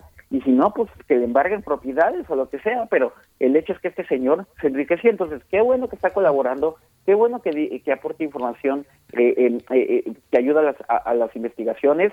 Si eso significa que no va a pasar toda su vida en la cárcel, ahora le va, está bien, pero eso no significa pues dejarlo a él como, como intocado y como que no tenga que regresar y explicar y entregar pruebas, porque esto es también muy importante, en, no se trata solo de estar acusando por acusar, hay que entregar evidencias y es lo mismo en el caso de Rosario Robles, ¿no? Eh, eh, que, la información que aporte, pues eh, parece que lo hace arrinconada, ¿no? Eso es muy claro, ¿no? cambia totalmente de estrategia, pero eso no significa que no deba de contar la verdad y en su caso si ella le llegaran a encontrar algo, insisto, a ella parece ser que más bien ella entró en una política de sí, de sí acatar una orden, pero en su caso no, enriquecerse, pero si llega el momento le encuentran también algo así, pues te lo devuelva, ¿no? Entonces creo que lo importante es que no haya impunidad a cambio de solamente construir una acusación y por supuesto, y lo más importante, si van a señalar a Leslie de Garay, pues que le construyan un caso sólido o al, o al expresidente Peña Nieto, porque finalmente pues eh, eh, es muy difícil de pensar que Luis Videgaray actuaba solo sin que el presidente lo supiera, que se construyan casos sólidos y que lleguen a, procesos, no que solo se utilicen para pues hacer anuncios y para primeras planas de periódico y para que sigan las filtraciones y para que solo sea un caso mediático, pero que no esté bien sustentado en los tribunales, ¿no? Esto, esto que señalas, eh, Ángel, Ángel, Arturo Ángel, es una hay una parte en la que pareciera que muchas de las cosas dependen de que un funcionario declare, cuando la ley de responsabilidades de funcionarios públicos es muy precisa. Yo no se puede decir, a mí me dijeron que hiciera y yo pues obedecí órdenes, como si no supiera todos los mandos superiores a partir de las subdirecciones tienen un, nivel de responsabilidad en el que la decisión del funcionario es capital para establecer una firma, establecer una recepción de un bien que entrega un proveedor, todo ese todo ese tramado es un poco absurdo. Yo no sé si la opinión pública eh, esté como tan informada de cómo funciona la administración pública, pero desde el punto de vista de la investigación periodística, ¿hay evidencias suficientes como para que en el entramado se asignen responsabilidades? Hablábamos en algún momento eh, con alguno de los reporteros colaboradores en este reportaje, eh, donde se señalaba que mucha de la trama no estaba, había grandes huecos y no había responsables porque justamente se había construido en, en, esa, de, esa, de esa manera, con una, una red con grandes huecos. ¿Es posible que la investigación periodística dé luces o, o tiene que ser eh, forzosamente la unidad de inteligencia de la Secretaría de Hacienda la única capaz de encontrar el entramado? No, yo, yo creo que, a ver, eh, eh, eh, en la parte de cómo se desviaron los recursos, quién asignó el dinero a quién, quién firmó los convenios que permitieron desviar la lana de, de, una dependencia a una, a una universidad que a su vez lo, lo mandó a empresas irregulares, Creo que esa parte está muy clara y está muy clara porque la propia Auditoría Superior de la Federación eh, eh, eh, empezó a identificar que este era un patrón recurrente y avanzó hacia la práctica de auditorías forenses, que son auditorías muchísimo más profundas y donde tienen identificada administrativamente las responsabilidades, ¿no? De hecho, yo creo que esta misma semana vamos a, publicar alguna información sobre sobre Cebadúa en esa vertiente, eh, porque en la parte administrativa, y como tú lo acabas de decir, de, lo que es el ejercicio del servicio público, sí está muy claro quiénes son los responsables y quiénes actuaron de forma negligente o francamente dolosa para, para, para que este dinero eh, se desviara, ¿no? Porque claramente hay quien era el responsable de verificar que, que los servicios se hicieran, Ah, está la fabricación y simulación de los entregables, ¿no? Eso también lo ha venido documentando la auditoría y además en su momento salieron notas incluso en el periódico Reforma, ¿no? Como había domicilios donde se dedicaban expresamente a fabricar eh, documentos que, que, hicieran parecer que un servicio se había cumplido, ¿no? Entonces, creo que en el tramo de, de quién son, quiénes fueron los omisos y, los que hicieron su trabajo y los que francamente se, se coludieron para que el dinero pudiera salir en estas cantidades, eso está muy claro por el trabajo de la auditoría, por el trabajo de periodístico también, y creo que por el trabajo que, evidentemente están haciendo eh, las autoridades, ¿no? Donde sí se necesita la intervención ya de organismos más especializados, y esa sí es chamba 100% de la autoridad, es para saber qué se hizo con el dinero, porque finalmente uno puede seguir las rutas del dinero público en cuanto cómo sale de, un presupuesto, eh, a través de qué convenio, qué contrato, a quién se le asigna e incluso ese, ese ente a quién se lo traspasa, ¿no? Pero luego ya, ¿dónde termina al final ya ahí sí necesitas estos organismos como la Unidad de Inteligencia Financiera porque, en efecto, hay operaciones ya de lavado de dinero, el dinero se va moviendo de empresa a empresa y se va y ahí sí ya es una labor 100% de la autoridad identificar esto. Entonces, eh, yo creo, insisto, que para la parte de, de los funcionarios públicos que eh, no hicieron bien su trabajo, está muy, muy clara la responsabilidad y tiene que haber sanciones por la vía penal y por la vía administrativa, no solamente todo se reduce a un ministerio público, está la función pública, está la auditoría superior de la federación, hay procesos administrativos que también deben de caminar para sancionar a todos los funcionarios responsables, insisto, no solo de la Sol y de la SEDATO, sino de todas las demás dependencias, y la parte de en dónde terminó el dinero, ahí sí requerimos de las investigaciones. Y no puede ser solamente eh, los testigos ayudan los relatores los, los que ahora dicen pues yo yo te digo qué pasó a cambio de que me ayudes está bien. Eso no exime la responsabilidad de la fiscalía y de la, eh, y el resto de, la administración federal pues de coordinarse para investigar si lo que están diciendo esas personas es verdadero y entonces pues también llegar al otro tema porque hay que, hay que recordar que recordar que a ver en México tenemos mucho la idea de que meter a la cárcel a alguien es hacer justicia y ya no eso ha traído terribles prácticas y consecuencias por eso se cree que la prisión preventiva es, es, es, es sinónimo de hacer justicia y por eso eh, creemos que metiendo más delitos a este, que es una estrategia que ha seguido el actual gobierno, incrementar la cantidad de delitos que ameritan prisión preventiva automática, eh, ya con eso eh, eh, se va a solucionar el asunto y no. Hacer justicia significa también no solamente castigar a los responsables, sino reparar el daño y conocer la verdad de lo sucedido. Y, y entonces aquí creo que tenemos que exigirle a la autoridad que haga su trabajo para, en la medida de lo posible, recuperar el dinero que se haya, que se haya, eh, pues que se saqueó. Y si no es posible recuperar el dinero porque ya se lo gastaron porque lo destinaron a las elecciones, como han dicho los Oya, como ha dicho Cebadúa, y vamos a ver qué dice Rosario Robles, si no es posible, por lo menos sí saber la verdad de exactamente a quién benefició, a qué campaña, a qué candidato, quién se enriqueció y, y quien se haya enriquecido, pues de alguna forma intentar cobrárselo. No creo que eh, todo esto se tiene que conjuntar, pero ahí sí, para ese último tramo de los beneficiarios, sí necesitamos el trabajo ya de estas autoridades que tienen las herramientas para llegar al fondo, ¿no? Pues vamos a seguir el curso de esta trama, por supuesto, eh, que ustedes como equipo de periodistas pues han puesto, han sacado a la luz, lo, lo hicieron en 2017. Eh, y yo te pregunto, Arturo Ángel, ya un poco acercándonos al cierre de esta charla, eh, una, un, una reflexión tuya como periodista, como, como el tipo de periodista además que eres, que se dedica a investigar cuestiones de corrupción, lo hiciste con el gobierno de Duarte en Veracruz y también en la participación con la estafa maestra. Te pregunto tu opinión sobre las filtraciones, porque finalmente son acciones que ponen en riesgo o que pueden poner en riesgo un proceso penal y luego por ahí estamos eh, como sociedad ahogándonos la voz diciendo que hay una puerta giratoria en el modelo del nuevo de este nuevo entre comillas nuevo sistema penal acusatorio qué decir de las filtraciones porque finalmente estamos hablando de eso de estas 11 órdenes de aprehensión que llegaron a nuestro conocimiento a través de una filtración que eh, como es eh, costumbre no se sabe de dónde pero que está finalmente ahí y que forma parte de documentos que son importantes eh, para el debido proceso mm, su protección y bueno, cuéntanos un poco un poco de esto, ¿qué, qué, qué reflexionas tú desde tu quehacer periodístico?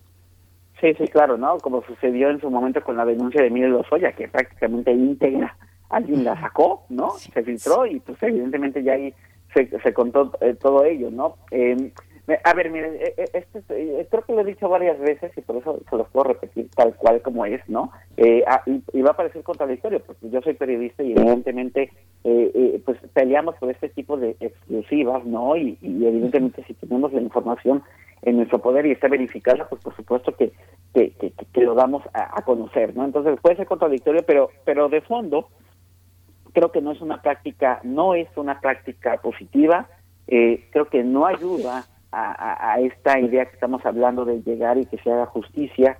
Pues, y no ayuda porque desde el más elemental de los sentidos comunes, pues una orden de aprehensión es un eh, es un tema eh, confidencial, como lo es una carpeta de investigación antes llamadas averiguaciones previas, pues porque se trata de, también de no avisarle a los involucrados, ¿no? Y que estos no pues, tengan la oportunidad de escapar o de destruir la evidencia o de cualquiera de estas cosas. Entonces, eh, la verdad es que eh, eh, eh, estrictamente no deberían de suceder estas cosas. Creo que temas como las órdenes de aprehensión solamente deberíamos de enterarnos hasta el momento en que se ejecutan, es decir, en que se cumplimenta una orden de aprehensión y ya se detuvo una persona, en ese momento creo que eh, eh, debería ser eh, desde el punto de vista ético y, y, pues sí, totalmente de responsabilidad cuando se supiera, ¿no? No estas filtraciones, porque honestamente la verdad es que cada que hay estos estos avisos o estas declaraciones queda en evidencia que lo que se busca o lo que se está priorizando sobre una investigación exitosa es más bien un interés de otro tipo, ¿no? Pues político o de aviso o de represalia y no se está priorizando que en los casos tengan éxito, ¿no? es un poco el tema también de lo que sucedió con la orden de aprehensión que, que buscó la fiscalía en contra de Luis Videgaray, la pidió la fiscalía en efecto y un juez eh, ni siquiera es que no la haya otorgado, sino que le pareció que la investigación eh, sobre la cual se está pidiendo la orden de aprehensión en contra de Luis Videgaray, eh, pues tenía algunas cosas que había que complementar y luego la fiscalía se echó para atrás y dijo que no, eso no tenía por qué haberse sabido, ¿no?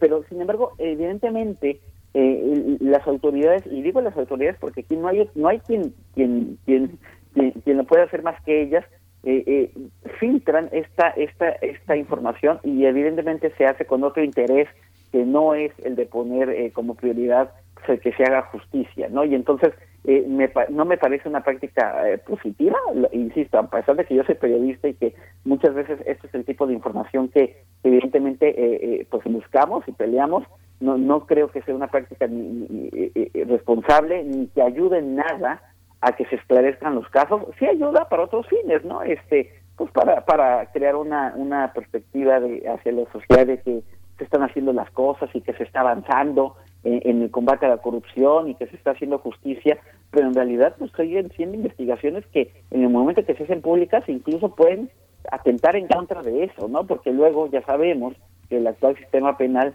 tiene eh, condiciones muy claras y límites muy claros y, el que luego se, se filtre esta información a la larga puede ocasionar que los mismos casos se vean perjudicados, ¿no? Porque las defensas pueden decir que se violó el principio de presunción de inocencia o incluso porque les avisas y entonces ellos se preparan y entonces ya ya ya ya incluso los propios acusados entienden o los investigados, porque ni siquiera es que los lleguen a acusar cuando ya los estás balconeando en los medios, pues ellos entienden que se trata de un juego político y entonces ellos también entran en esta dinámica y al final todo acaba en un montón de declaraciones. El presidente eh, Andrés Manuel López Obrador decía hace unos días que pues espera que los casos en realidad avancen y se resuelvan y, pues sí no pero pero luego también eh, eh, en algunos casos no se mide con la misma vara y hay filtraciones que parece que sí están bien y otras que no están bien. Entonces eh, en síntesis creo que no debería de ocurrir. Creo que es un tema que, que, que, daña las investigaciones y que pone en riesgo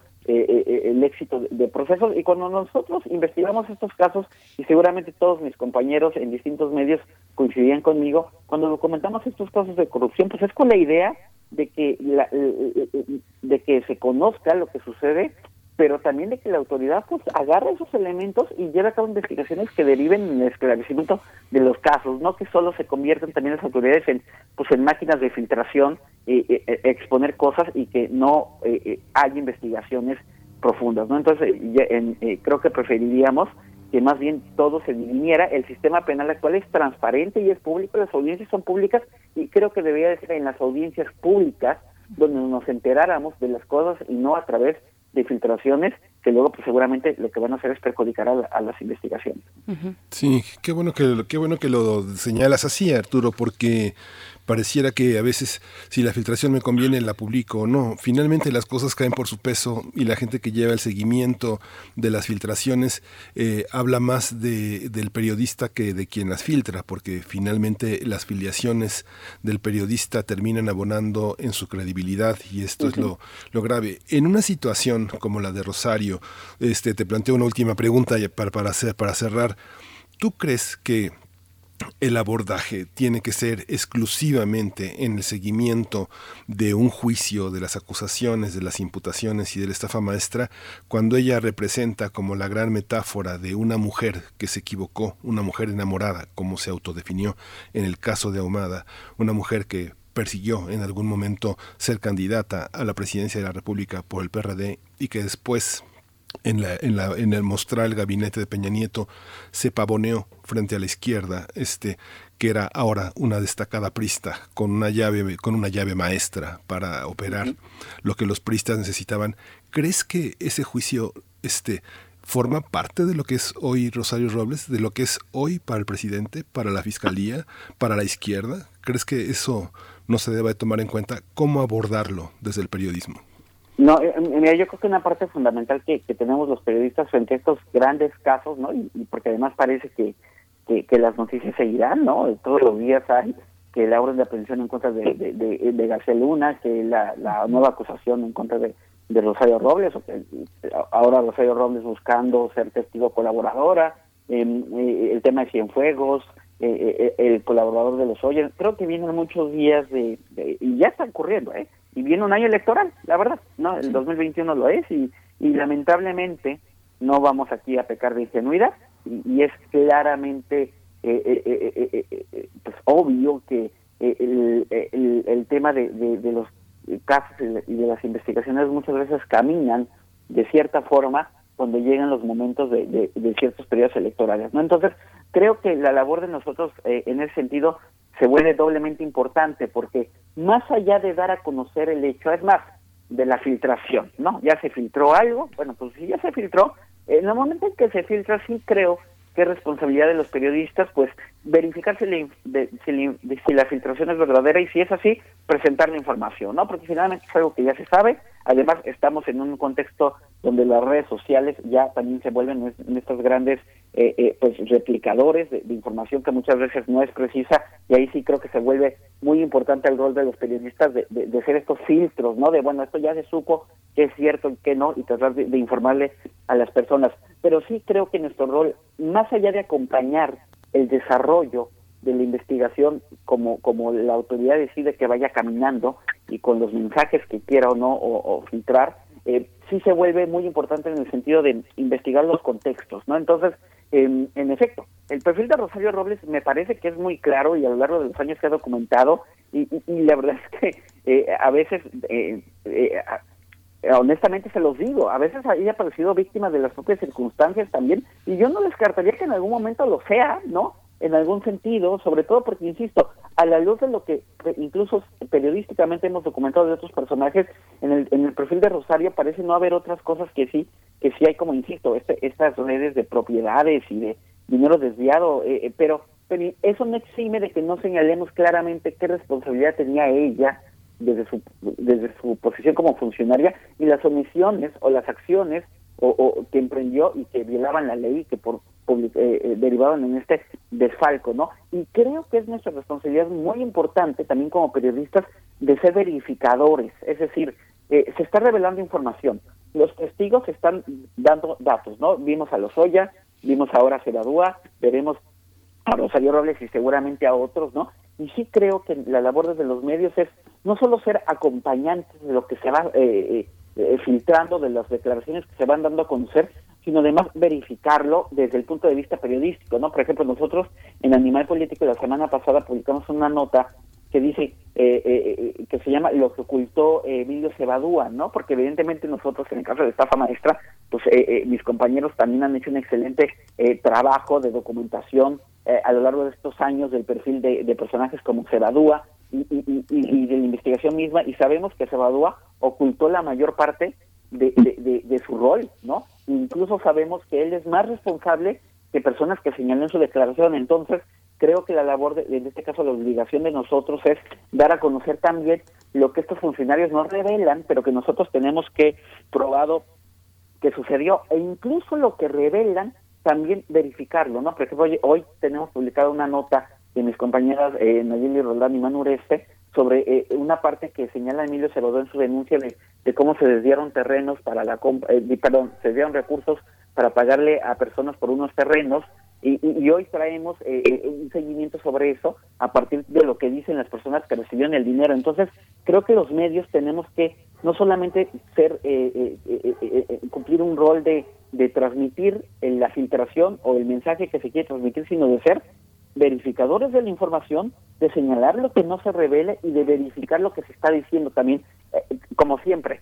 hacer nuestro trabajo, hacer investigación desde el punto de vista periodístico y acompañar estos procesos tan importantes, porque sí creo que si la, Fiscalía en algún momento decide perdonar a un Lozoya o a un Cebadúa o a un Rocío Robles, desde el punto de vista de los medios tenemos que eh, eh, eh, dimensionar lo que eso significa, qué hizo esta, este funcionario, qué, cómo se enriqueció, cómo ganó, para que la sociedad sepa lo que está haciendo la autoridad al momento de perdonar a alguien de este tipo y entonces todos tengamos claros qué, qué, está sucediendo. ¿no? Entonces, insisto, desde el punto de vista de los medios, creo que nuestra labor no debe ser solamente la de replicadores de la información, sino debemos de continuar con una verificación muy estricta de lo que se está diciendo y lo que se está revelando y por supuesto seguir con este, nuestra investigación de los hechos que nos van dando a conocer. ¿no?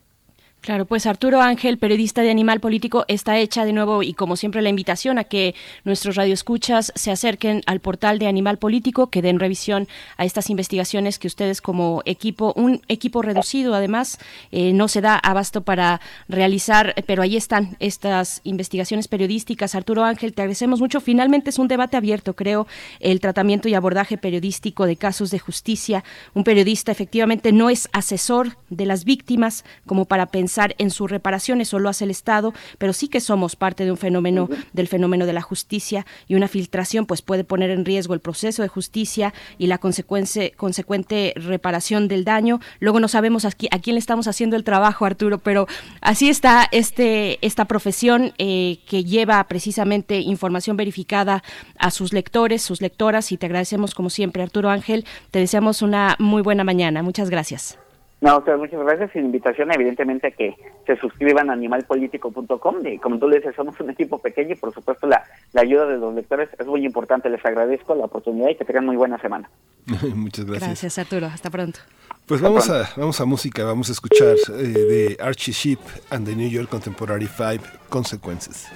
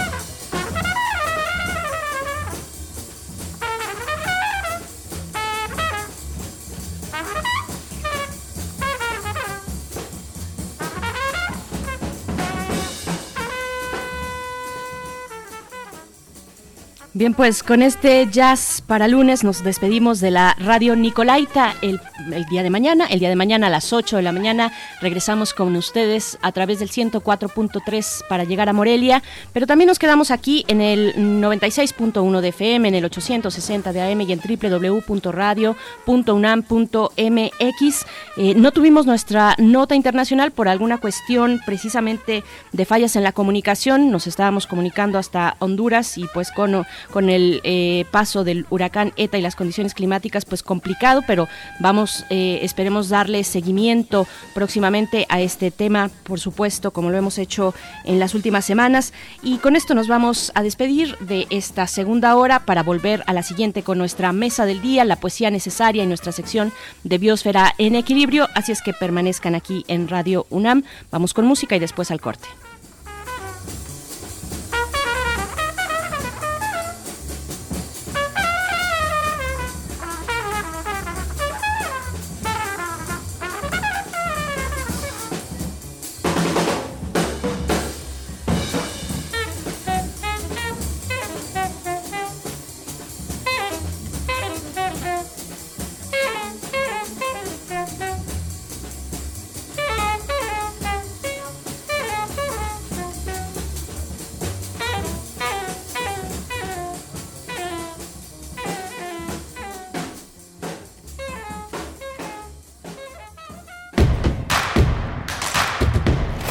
Encuentra la música de primer movimiento día a día en el Spotify de Radio UNAM y agréganos a tus favoritos.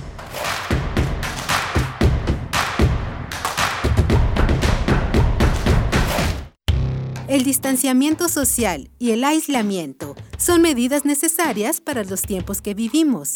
Y donde el ocio aparece, la cultura llega a sanar.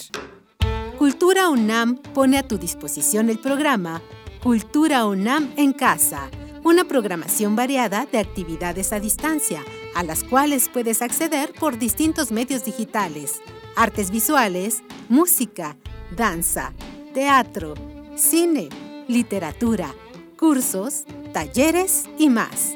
Busca las distintas opciones que hemos preparado para ti en TV UNAM, Radio UNAM y en culturaunam.mx. En redes sociales puedes estar al tanto de las actividades con el hashtag Cultura UNAM en casa.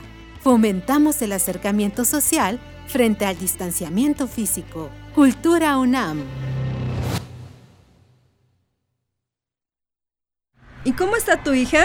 Contenta. Trabajará como capacitadora asistente electoral en el INE. Ya llevaba buscando hace un buen. Es para capacitar a quienes cuentan los votos, ¿verdad? Es más que eso. Se va a unir a una gran causa y hará su parte por la democracia. Ella buscaba un trabajo y encontró una gran misión. Ingresa a INE.mx y conoce la convocatoria para ser parte del equipo que capacitará a quienes contarán los votos en las elecciones más grandes de la historia. El 6 de junio, tu voto sale y vale. INE. La temporada de frentes fríos ya está aquí y con ella nubosidad, heladas, descenso de temperaturas y en algunas regiones frío extremo, lluvias, rachas de viento y caída de nieve. Los cambios bruscos de temperaturas incrementan el riesgo de enfermedades respiratorias. Para tu protección y la de tu familia, de los pronósticos meteorológicos de Conagua las 24 horas del día. Conagua te informa con tiempo. Conagua, Gobierno de México. En esta época tan difícil que estamos viviendo, la música es un bálsamo para el espíritu. Soy Ana Lara y los invito a que escuchen la música que hacemos los compositores aún en el encierro en Hacia una nueva música todos los miércoles a las 18 horas, por supuesto, en Radio Una. Experiencia sonora.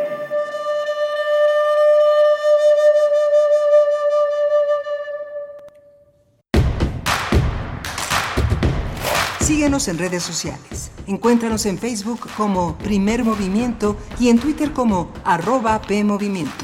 Hagamos comunidad.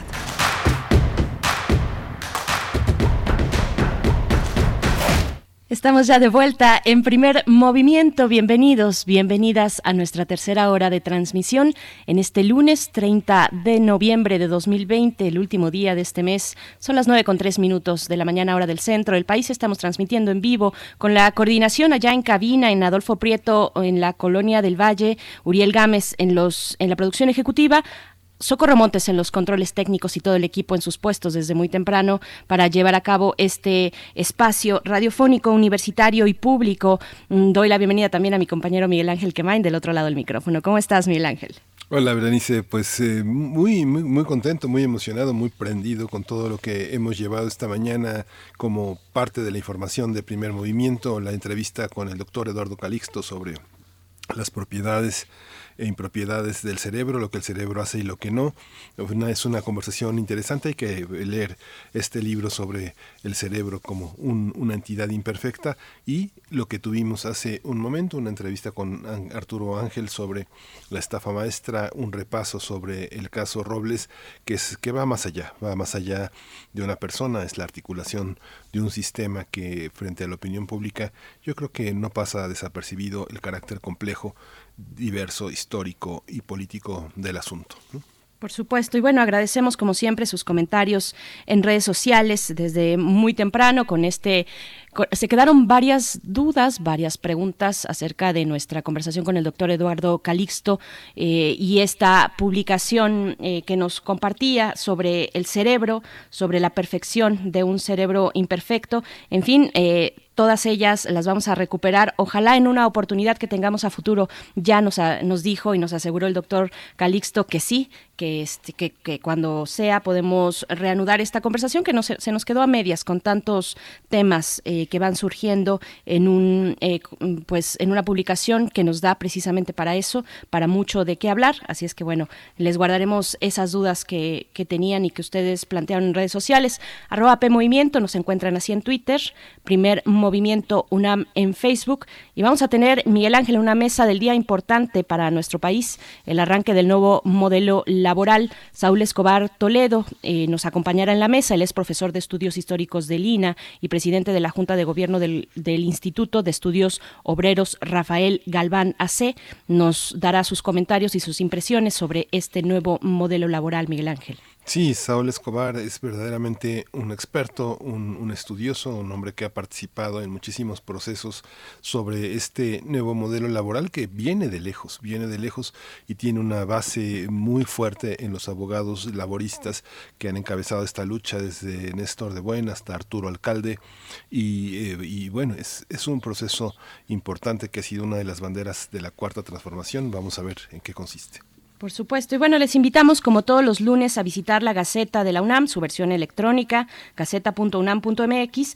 Y si tienen la oportunidad de pasar en Ciudad de México por el, la estación del Metro Pino Suárez, pues podrán observar una muestra, una exposición itinerante con fotografías, ilustraciones, videos, poemas, crónicas y, demás formatos que estarán ahí eh, pues a lo largo de varios metros lineales, 100 metros lineales donde se podrán observar estas fotografías y materiales. Es una muestra que organiza la UNAM y que será itinerante, como ya lo comentaba, de Pino Suárez. Después se trasladará a estaciones del metro como Zapata y Mixcuac. Así es que si ustedes ven esta muestra eh, que se llama Miradas Artísticas sobre la pandemia, abrazando la vida, eh, pues y, y, están ahí eh, transcurriendo por el metro y nos pueden enviar una fotografía, pues será muy bienvenida en nuestras redes sociales. Cuéntenos qué les parece. Y creo que nos vamos ya, Miguel Ángel, con la, la, poesía, poesía necesaria. Vamos. Vamos. Primer movimiento. Hacemos comunidad. Es hora de Poesía Necesaria. Bien, pues hoy en la música y en la poesía nos vamos para Argentina. Fabián Casas nació en 1965. Él es poeta, narrador, ensayista y periodista, un representante destacado de la llamada generación del 90 en Argentina. Fabián Casas estudió filosofía, dirigió la revista de poesía 18 Whiskies, que tiene una gran aceptación. Y bueno, vamos a escuchar el poema titulado Un plástico transparente Y después en la música, algo nuevo de la cantante argentina también, Nati Peluso, recién lanzado el pasado 2 de octubre. Buenos Aires es el nombre de esta canción a cargo de Nati Peluso, pero nos vamos entonces con la poesía de Fabián Casas. Vamos con esto que se titula Un plástico transparente. Abrí la puerta y te estabas bañando. Los vidrios empañados, el ruido del agua detrás de las cortinas, las cosas esenciales instaladas fuera de la razón. Me llamaste, acercaste la cara y nos besamos a través del plástico transparente. Fue un instante. Las parejas y las revistas literarias duran casi siempre dos números. Sin embargo, de a poco le fuimos ganando terreno al río, días interminables en los que el caos tomaba su forma para envolverme mejor.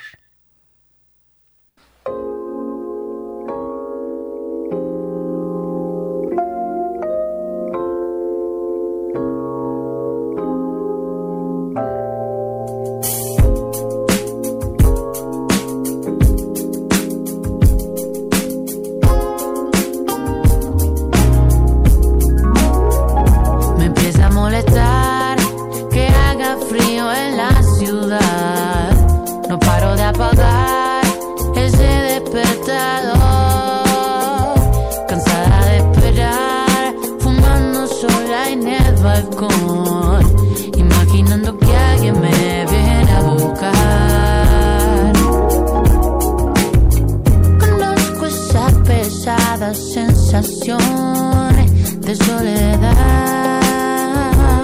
Pero quién esperamos? Melancolía barata en la televisión. ¿A dónde va? Eso es lo que rezamos. Esta noche me convertí en animal. Pude ser una aprendiz de libertad.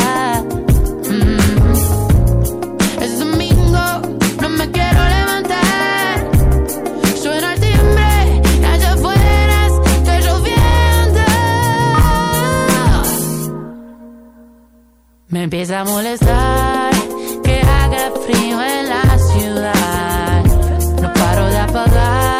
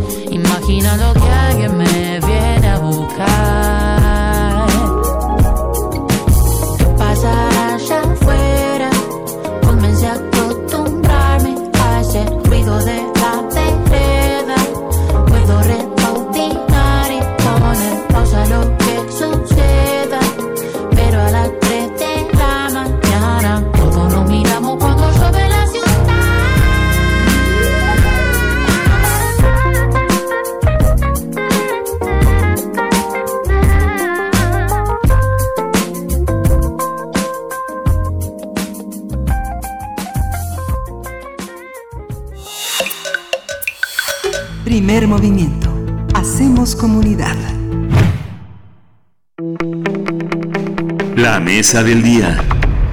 El nuevo modelo laboral comenzó a implementarse el pasado 18 de noviembre en ocho estados del país. Se trata de Campeche, Chiapas, Durango, Estado de México, San Luis Potosí, Tabasco, Hidalgo y Zacatecas.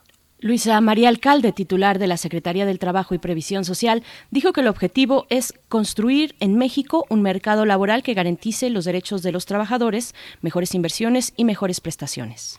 La funcionaria explicó que el nuevo modelo laboral consta de tres pilares. Justicia laboral, democracia sindical y negociación colectiva. Recordó que anteriormente se contaba con una justicia lenta en materia laboral, pero aclaró que ahora la apuesta es por una conciliación para lograr un acuerdo en un periodo de 45 días. Luisa María Alcalde detalló que en aquellos casos que no lleguen a un acuerdo o resuelvan sus diferencias a través del diálogo, se dará paso a un juicio de no más de seis meses ante los tribunales.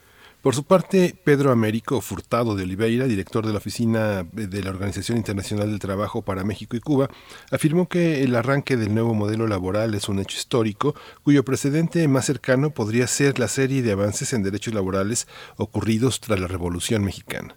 Pues vamos a conversar esta mañana sobre el nuevo modelo laboral implementado en México. Nos acompaña a través de la línea de primer movimiento Saúl Escobar Toledo. Él es profesor de estudios históricos del INA y presidente de la Junta de Gobierno del Instituto de Estudios Obreros Rafael Galván AC. Y pues es un gusto conversar eh, contigo esta mañana, Saúl Escobedo Toledo. Gracias por estar aquí en Radio UNAM en primer movimiento. Bienvenido. Hola, buenos días. Saúl Escobar a tus órdenes. Gracias, mm, este doctor Sol Escobar. Eh, muchas gracias por estar con nosotros. Eh, comentábamos que, bueno, usted ha trabajado durante muchos años el tema y usted consideraría que esto es un punto de llegada o es un punto de, partida. ¿Cómo, ¿Cómo combinar estas dos eh, ambiciones que los abogados laboristas trataron de construir inútilmente durante muchísimos sexenios? Es un punto de quiebre con el sistema anterior y en ese sentido es un nuevo comienzo, es un nuevo modelo laboral, pero también mantiene eh, ganancias, conquistas, avances que se habían logrado desde el constituyente de 1917. Por ejemplo, la jornada de ocho horas, la regulación del, de los horarios de trabajo, el derecho de huelga, el derecho a sindicalización, eh, las prestaciones que se reconocieron desde entonces, incluyendo el reparto de utilidades, el derecho a la vivienda, pero sí quiebra o rompe con el modelo anterior que se fue construyendo a lo largo de los años en tres puntos fundamentales. Primero, la justicia laboral, la impartición de justicia laboral, que desde 1917 se planteó por tribunales tripartitos, es decir, compuestos por obreros, patrones y el gobierno, un modelo, digamos, sui generis, excepcional en el mundo, aunque fue inspirado por algunas experiencias europeas, particularmente eh, en Italia hay, hubo contactos y hay quien dice que este fue más bien una inspiración de tipo fascista. Recordemos que Mussolini ya había creado el partido fascista en 1915, todavía no llegaba al poder, pero eh, hubo una cierta inspiración, digamos, eh, en esos modelos. La segunda cosa que fue ya en la ley de 1931 es el control del gobierno sobre el registro de los sindicatos y los contratos colectivos y ahora ese también ese modelo también se rompe y permite una mayor participación de los trabajadores en las decisiones de su constitución de sus propios sindicatos y eh, la definición de sus contratos colectivos. Y el tercer elemento es la democracia sindical en el sentido de que los trabajadores tienen ahora garantía constitucional y garantía en la ley de que su voto será personal, directo y secreto, cosa que tampoco estaba en el modelo laboral anterior. Entonces sí hay un quiebre al mismo tiempo que se conservan conquistas que se ganaron desde 1917. Y pues en ese sentido eh, hay una mayor libertad sindical, una mayor democracia sindical, una menor injerencia de los patrones y del gobierno en la vida de los, de los trabajadores y en la vida de los sindicatos, una digamos manera de resolver los conflictos por la titularidad de los contratos que también plantea una eh, eh, participación directa de los trabajadores e incluso también mayor rendición de cuentas de los de, la directiva sindical, cosa que no estaba en el modelo anterior. Eh, no había transparencia, no había este, necesidad de informar a los agremiados sobre el patrimonio sindical, sobre las cuotas sindicales, ahora hay más exigencias. Y una última cosa que también es importante es la representación proporcional de género en las directivas sindicales, de tal manera que las mujeres sobre todo pues van a estar, esperamos, mejor representadas en las directivas sindicales de lo que han estado todos estos años. digamos que en términos muy generales, muy rápidos, pues serían, digamos, las rupturas, los quiebres, el- las diferencias con el modelo anterior que estuvo vigente pues más de 100 años. Bueno, Que se fue del aire Berenice. bueno, Sí, Saúl. Sí. Sí, nos, nos escuchábamos. bueno, este, este tema de la justicia laboral es otro, es otro tema importante porque finalmente lo que, lo que quedará, lo que quedará en vilo es una nueva manera de relacionarse frente a la idea paralela en la que siempre estuvo presente como una, una estructura de poder semejante a la que tenía la burocracia. Todos los sindicatos, en este caso de la reforma laboral, son lo mismo. Eh, si pensamos en Pemex, en la Comisión Federal de Electricidad, si pensamos en los sindicatos de las universidades, todos son serán tratados igual dentro de la dentro de una nueva reforma laboral. sí, siempre y cuando sean parte del apartado A, porque recordemos que la Constitución está dividida en dos capítulos o en dos apartados, el A y el B. El A rige las relaciones laborales de los trabajadores que tienen un patrón, eh, digamos, privado, eh, aunque ahí se incluyen también las universidades y Pemex y las empresas productivas del Estado, pero obviamente la mayor cantidad de, de trabajadores que se rigen por el A son trabajadores que laboran para un patrón eh, privado. El B rige las relaciones laborales con el poder federal, con el poder ejecutivo federal, el judicial este, y el legislativo. Entonces, eh, este aplica para el apartado A. También se están preparando, ya se han hecho reformas para el apartado B, que tendrán que tener su ritmo y tienen sus características particulares. Ojalá llegamos, llegara el momento en que no hubiera esa diferencia entre A y B y la Constitución se volviera a reformar para que fuera aplicable a todos los trabajadores independientemente de donde trabajan. Pero por lo pronto estamos hablando del apartado A y sí están incluidos desde luego las universidades y eh, Pemex y Comisión Federal de Electricidad y varias empresas productivas del Estado. No lo están sus trabajadores que laboran para el Poder Ejecutivo, para el Poder Judicial, para el Poder Legislativo y eh, desde luego, como dije, todas las industrias eh, de servicios, eh, manufactureras, eh, los jornaleros agrícolas, que se puedan organizar y que tengan un trabajo asalariado. Sí. Escobar, sí, sí me escuchan bien ya. Sí, Ahí. te escucho muy bien. Muchas gracias, doctor.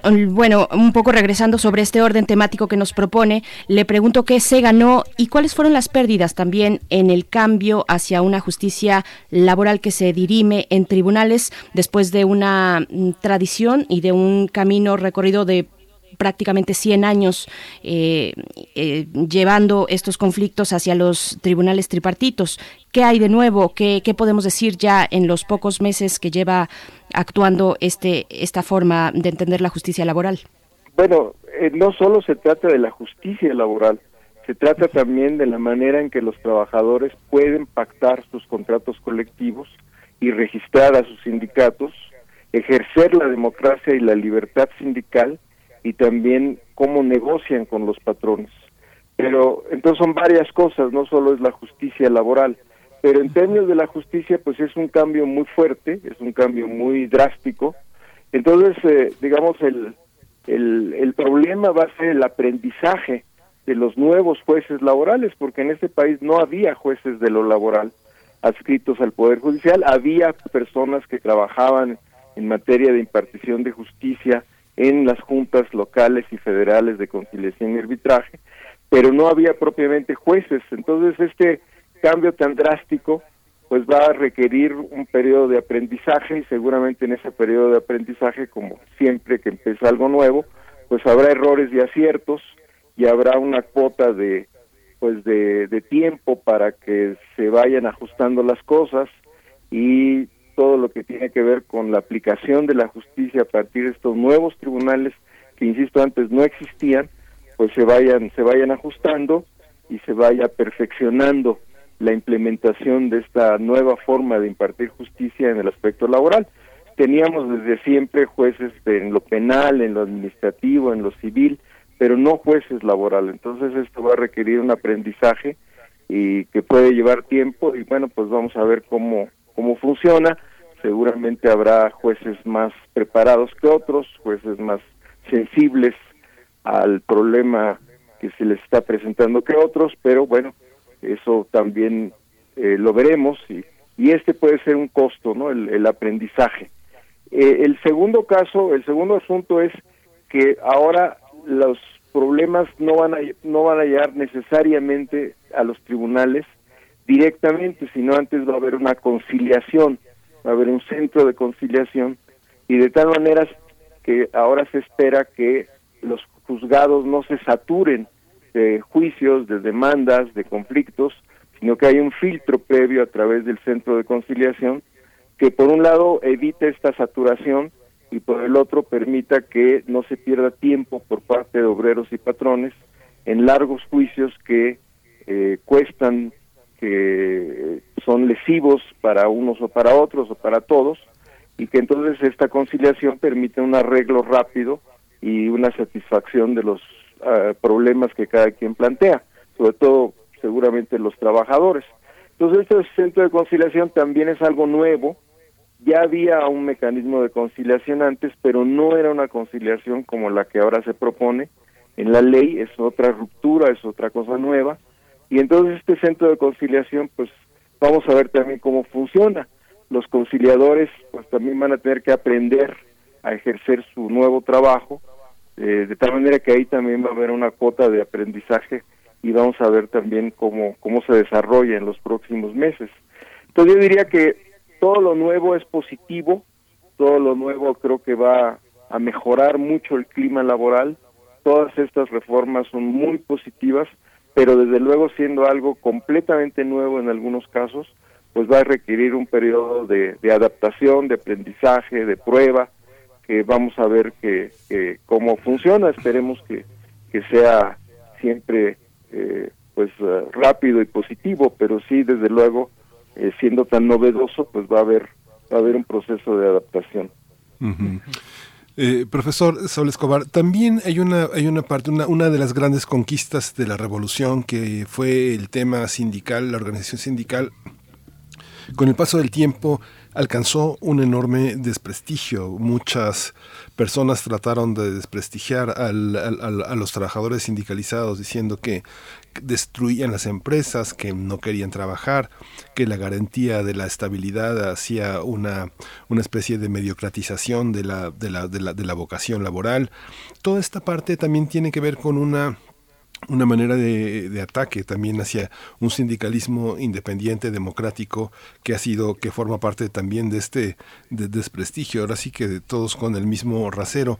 Esta reforma, esta posibilidad de elegir a los propios dirigentes, de e, evitar estos eh, sindicatos fachada, eh, ¿usted cree que sea una medida sustantiva para evitar la corrupción, para mejorar la, percepción que tiene la ciudadanía de los trabajadores sindicalizados y de los propios sindicalizados? Sindicalizados de su entorno, donde alguien tiene, compra o le dan o le heredan una plaza y con esa plaza, este, digamos que, como se dice, borreguilmente vota, este, alza la mano, no la, no la alza.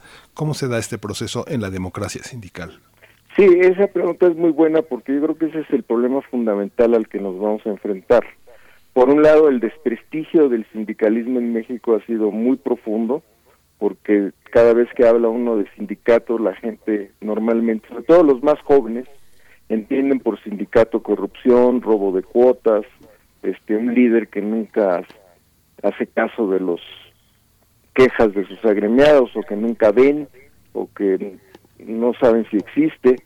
Eh, y por el otro lado también eh, hay eh, la figura de un sindicato como algo que protege a los flojos, que protege a los que no trabajan, que protege a los que no, eh, digamos, son los más ah, productivos. Entonces, este, esta cultura sindical que se ha creado en el país en los últimos años, pues corre al parejo de una decadencia del sindicalismo mexicano. El sindicalismo mexicano cayó en una fuerte decadencia desde hace varios años, desde hace varias décadas. Llegó al punto en que nos encontramos con un panorama laboral saturado de contratos de protección, que son contratos que se firman a espaldas de los trabajadores, sin el conocimiento de los trabajadores, y que se firman o se pactan entre un patrón y un líder obrero, que sin consultar a los trabajadores, sin preguntarles, pues firme ese contrato simplemente para simular una relación laboral legal, simular que se está cumpliendo con la ley, pero en realidad pues es una burla. Estos contratos de protección se convirtieron en un escándalo internacional. La OIT eh, recibió muchas quejas, no solo de México, sino de otros países del mundo, sobre todo nuestros socios comerciales, diciendo que cómo era posible que en México hubiera esta práctica de los contratos de protección. Entonces, eh, la OIT presionó al gobierno mexicano y como parte de estas presiones y otros fenómenos, incluyendo la firma del nuevo tratado, fue también lo que propició la reforma legal estamos comentando hoy, que inició con Peña Nieto y culminó con, con el presidente López Obrador.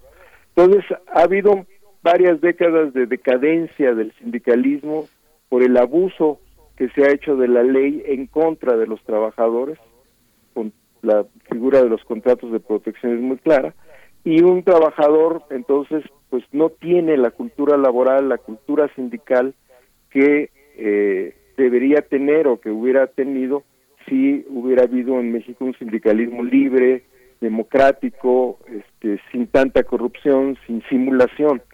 Entonces, el problema central que nos vamos a enfrentar con esta reforma es que los trabajadores se apropien de la reforma, sepan que existe y la practiquen, sepan que tienen nuevos derechos, sepan que tienen nuevas posibilidades de ejercer su poder, su capacidad de decisión, su participación en el sindicalismo y en los en la contratación colectiva y en la vida laboral y eso va a ser lo más complicado porque después de tantas décadas de simulación, de falta de democracia, pues los trabajadores en México muchas veces no saben cuáles son sus derechos y no saben que hay una reforma laboral que abre el camino a la libertad y la democracia sindical a diferencia del pasado. Entonces este va a ser también un reto formidable que los trabajadores se apropien de la reforma, la conozcan, la practiquen y la ejerzan y construyan un sindicalismo democrático y un sindicalismo libre, porque puede estar en la ley todas las facilidades que ustedes quieran, puede ser una ley muy bonita, muy buena, muy eh, superior a lo que había antes, pero si los trabajadores no hacen uso de esos derechos, pues vamos a seguir igual.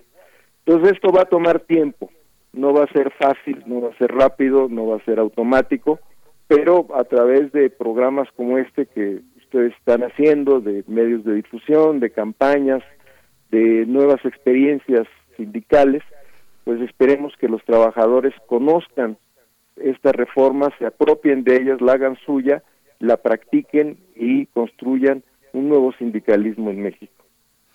Estamos conversando con el doctor Saúl Escobar Toledo, profesor de estudios históricos de Lina, acerca del nuevo modelo laboral eh, que se emprende en nuestro país.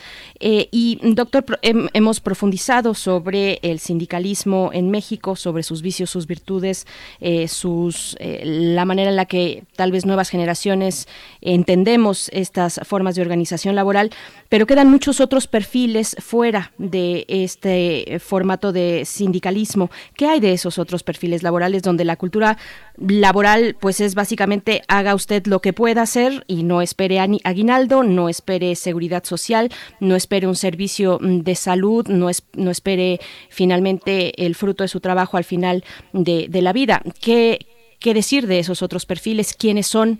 ¿Cómo les estará afectando también este modelo? Bueno, eh, seguramente usted me está hablando de un grupo de trabajadores que son muy vulnerables porque no están eh, sindicalizados o no no tienen un contrato colectivo decente, digamos, pues, probablemente un contrato de protección, y de trabajadores que eh, son eh, de alguna manera informales, porque aunque trabajan para un patrón y reciben un salario, no tienen seguridad social. Entonces, este tipo de, de trabajadores, que hay muchas formas de contratación eh, para que estén en esta situación de vulnerabilidad, pues eh, eh, pueden tener mejores opciones para mejorar sus condiciones de trabajo porque va a haber mejores posibilidades de formar un sindicato y de formar un contrato y firmar un contrato colectivo. La ley ahora es más fácil, es más accesible, es más benéfica, más ah, eh, abierta para que esto suceda. Pero si los trabajadores no lo saben o no lo quieren hacer o tienen miedo, pues va a ser difícil que suceda. Entonces, por eso también la legislación no puede parar con la, reforma que ya se hizo en 2019, sino tiene que haber mejores reformas en algunos casos que usted está señalando. Uno de ellos que se está discutiendo en estos momentos es el mecanismo de la subcontratación, porque la subcontratación ha sido también utilizada por, por empresas eh, para burlar derechos laborales de tal manera que eh, la subcontratación tiene que ser regulada también. Y otras formas nuevas de, o viejas o, que tienen años de contratación, como la contratación por honorarios, la contratación por tiempo parcial sin reconocimiento de la antigüedad, eh, otras formas, la contratación por servicios en el famoso capítulo 3000 del gobierno, la contratación eh, que hay en las empresas eh, privadas también eh, por tiempo parcial. Son cosas que tienen que irse regulando eh, con nuevas reformas laborales, pero también con la formación de nuevos sindicatos y la formación de nuevos contratos para que los trabajadores hagan respetar sus derechos. Entonces sí tenemos todavía un panorama laboral muy, muy deteriorado, que esta ley ayuda y va a ayudar más en la medida en que los trabajadores participen, pero también se requieren más reformas legales frente a fenómenos que se están presentando eh, o que se han presentado recientemente. También tenemos el caso de las plataformas digitales, de los trabajadores que laboran a través de eh, el internet, de los teléfonos celulares a pedido de los clientes, por ejemplo, pedir un taxi a través del teléfono celular con una compañía como Uber, eh, pedir un paquete o una entrega de comida a una empresa para que lo traigan al domicilio.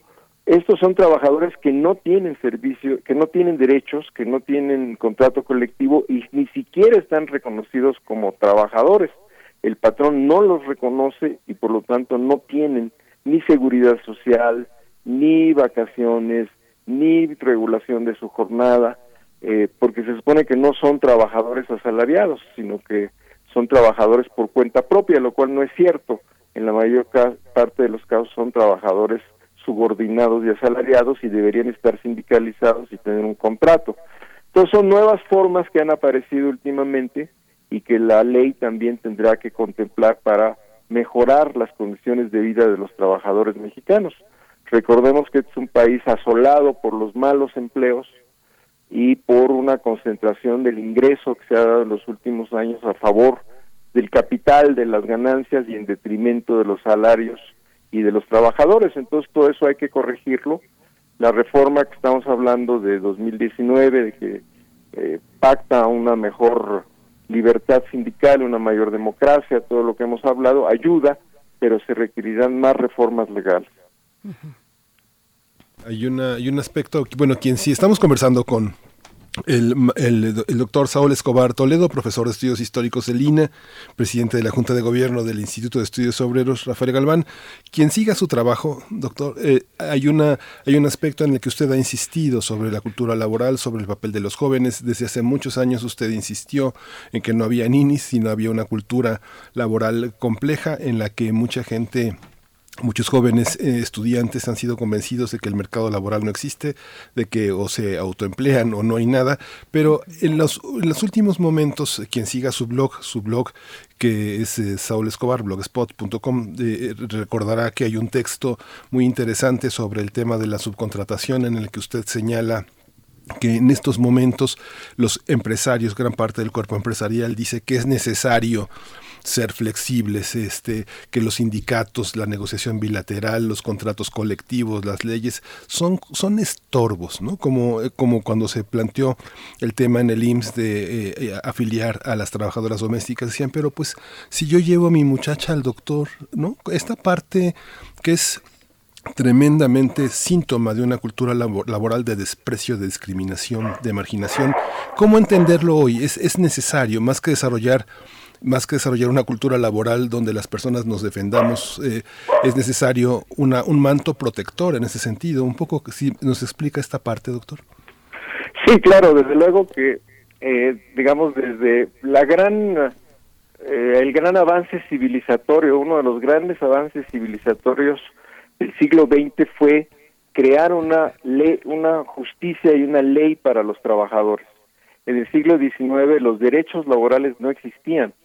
Eh, los trabajadores no tenían contratos, no tenían leyes, no tenían derechos, no tenían eh, forma de reclamarle al patrón eh, las injusticias, no tenían posibilidades de tener una jornada laboral regulada, de descansar el séptimo día, de tener vacaciones.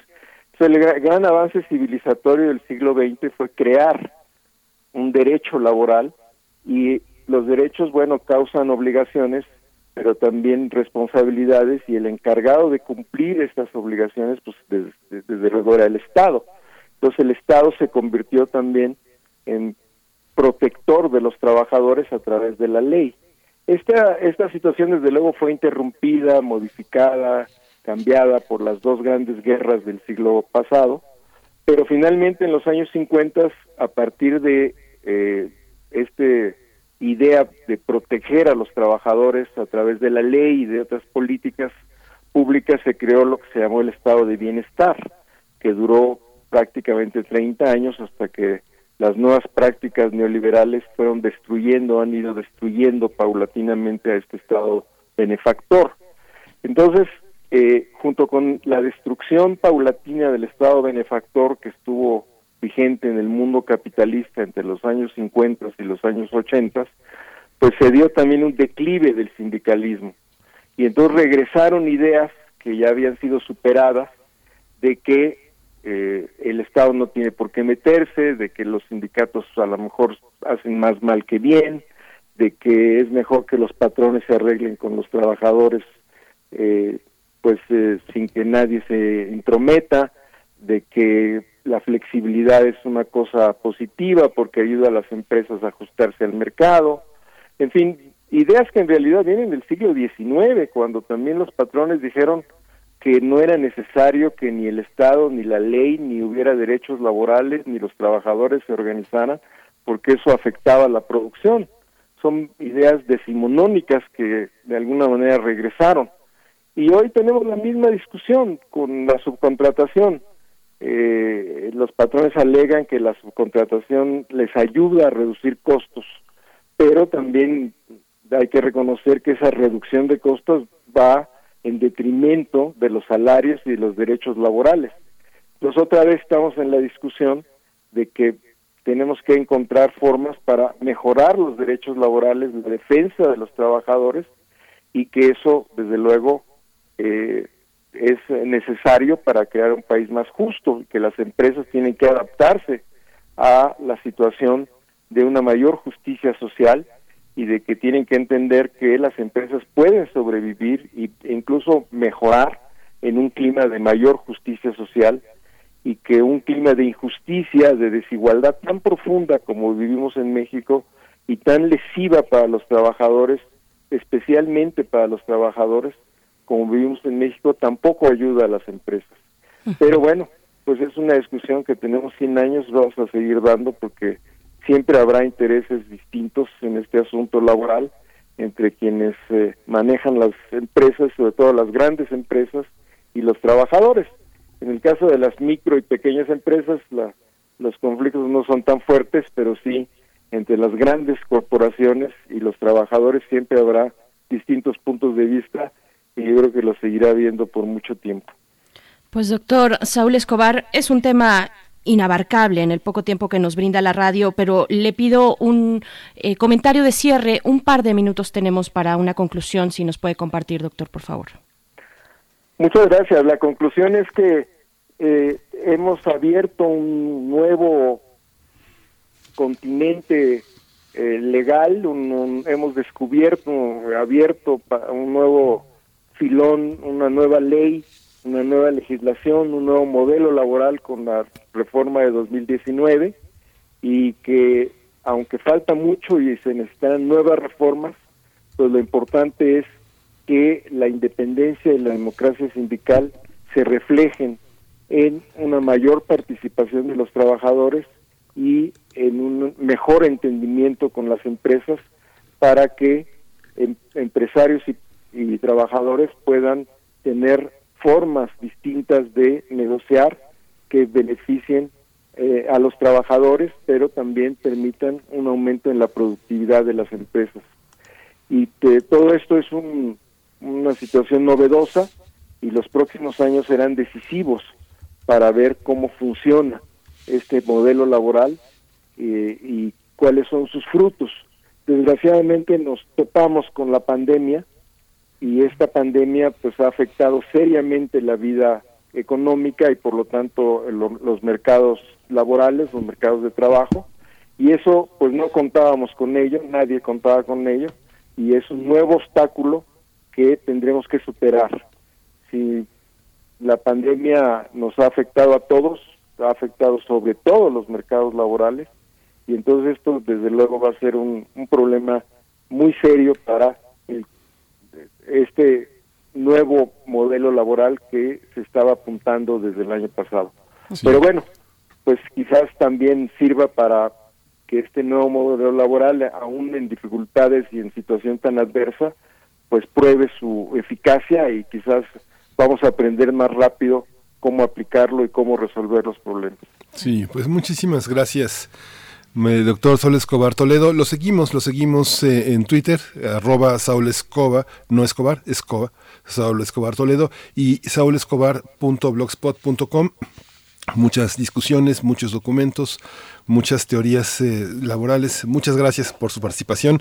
Pues seguimos en contacto. Muchas gracias. Muchas gracias a ustedes, muy amables. Gracias. Hasta luego. Un saludo a todos, gracias. Muchas gracias. Pues lo que ya estamos escuchando de fondo eh, está a cargo de Rodrigo y Gabriela, un dúo de guitarras originarios de la Ciudad de México, presentes en la escena musical desde el año mm, 2000. Mm, Esto que suena se titula Hora Cero. Vamos a escuchar.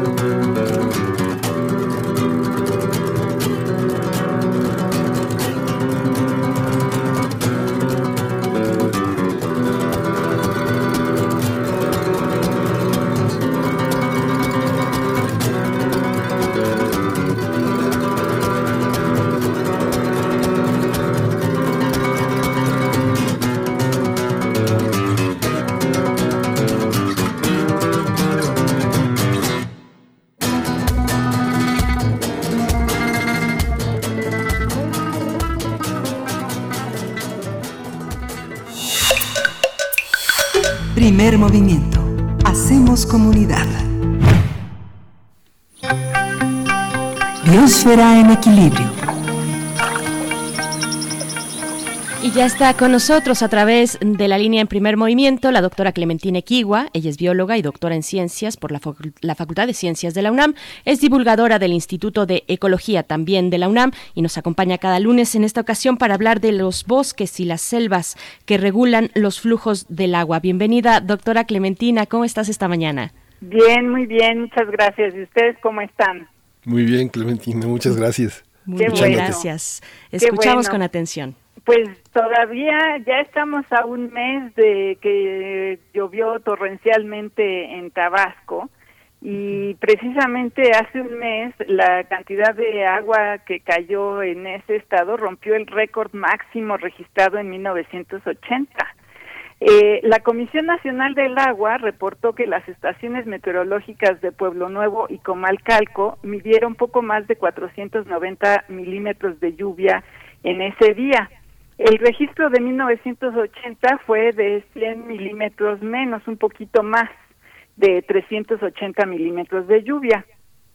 Las inundaciones, como se ha explicado ampliamente en los medios, se debieron en parte a que fue necesario desfogar una porción del agua acumulada en, las en la presa Peñitas. El agua desfogada se desvió para evitar daños en Villahermosa, pero se inundaron otros municipios del estado que a la fecha siguen bajo el agua.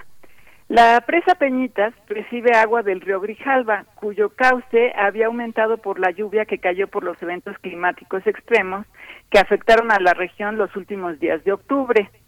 El río Grijalva, le voy a recordar a nuestros radioescuchas, es uno de los ríos más caudalosos de nuestro país y su cuenca abarca una extensión de más de 51.500 kilómetros cuadrados. Esto quiere decir que el agua que cae en las montañas que la rodean drenan hacia el río. Eh, en, un artículo publicado en la revista Plus One, eh, una investigadora estadounidense y tres colaboradoras más, Solange eh, Filoso es el nombre de ella, nos recuerdan que hay una relación muy estrecha entre los bosques y las selvas y el ciclo hidrológico porque los bosques influyen en los flujos de agua y en su almacenamiento. Y el crecimiento de los bosques, a su vez, depende precisamente de ambos procesos. En 2007, el cuarto reporte publicado por el Grupo Intergubernamental de Expertos sobre el Cambio Climático, eh, mejor conocido como IPCC, dice que por el aumento de la temperatura hay más vapor de agua en la atmósfera. Se, ellos estiman que a lo largo del siglo XX la cantidad de vapor de agua aumentó en alrededor del 5%. La precipitación, ya sea lluvia, granizo o nieve, proviene de la cantidad de agua que está almacenada en la atmósfera y se ha observado que con el aumento de las temperaturas del planeta ha aumentado la intensidad y fuerza de las lluvias y. Con el clima más cálido, explican, ha cambiado el ciclo de agua porque aumentan los riesgos de sequías en donde no está lloviendo y de inundaciones en donde sí está lloviendo.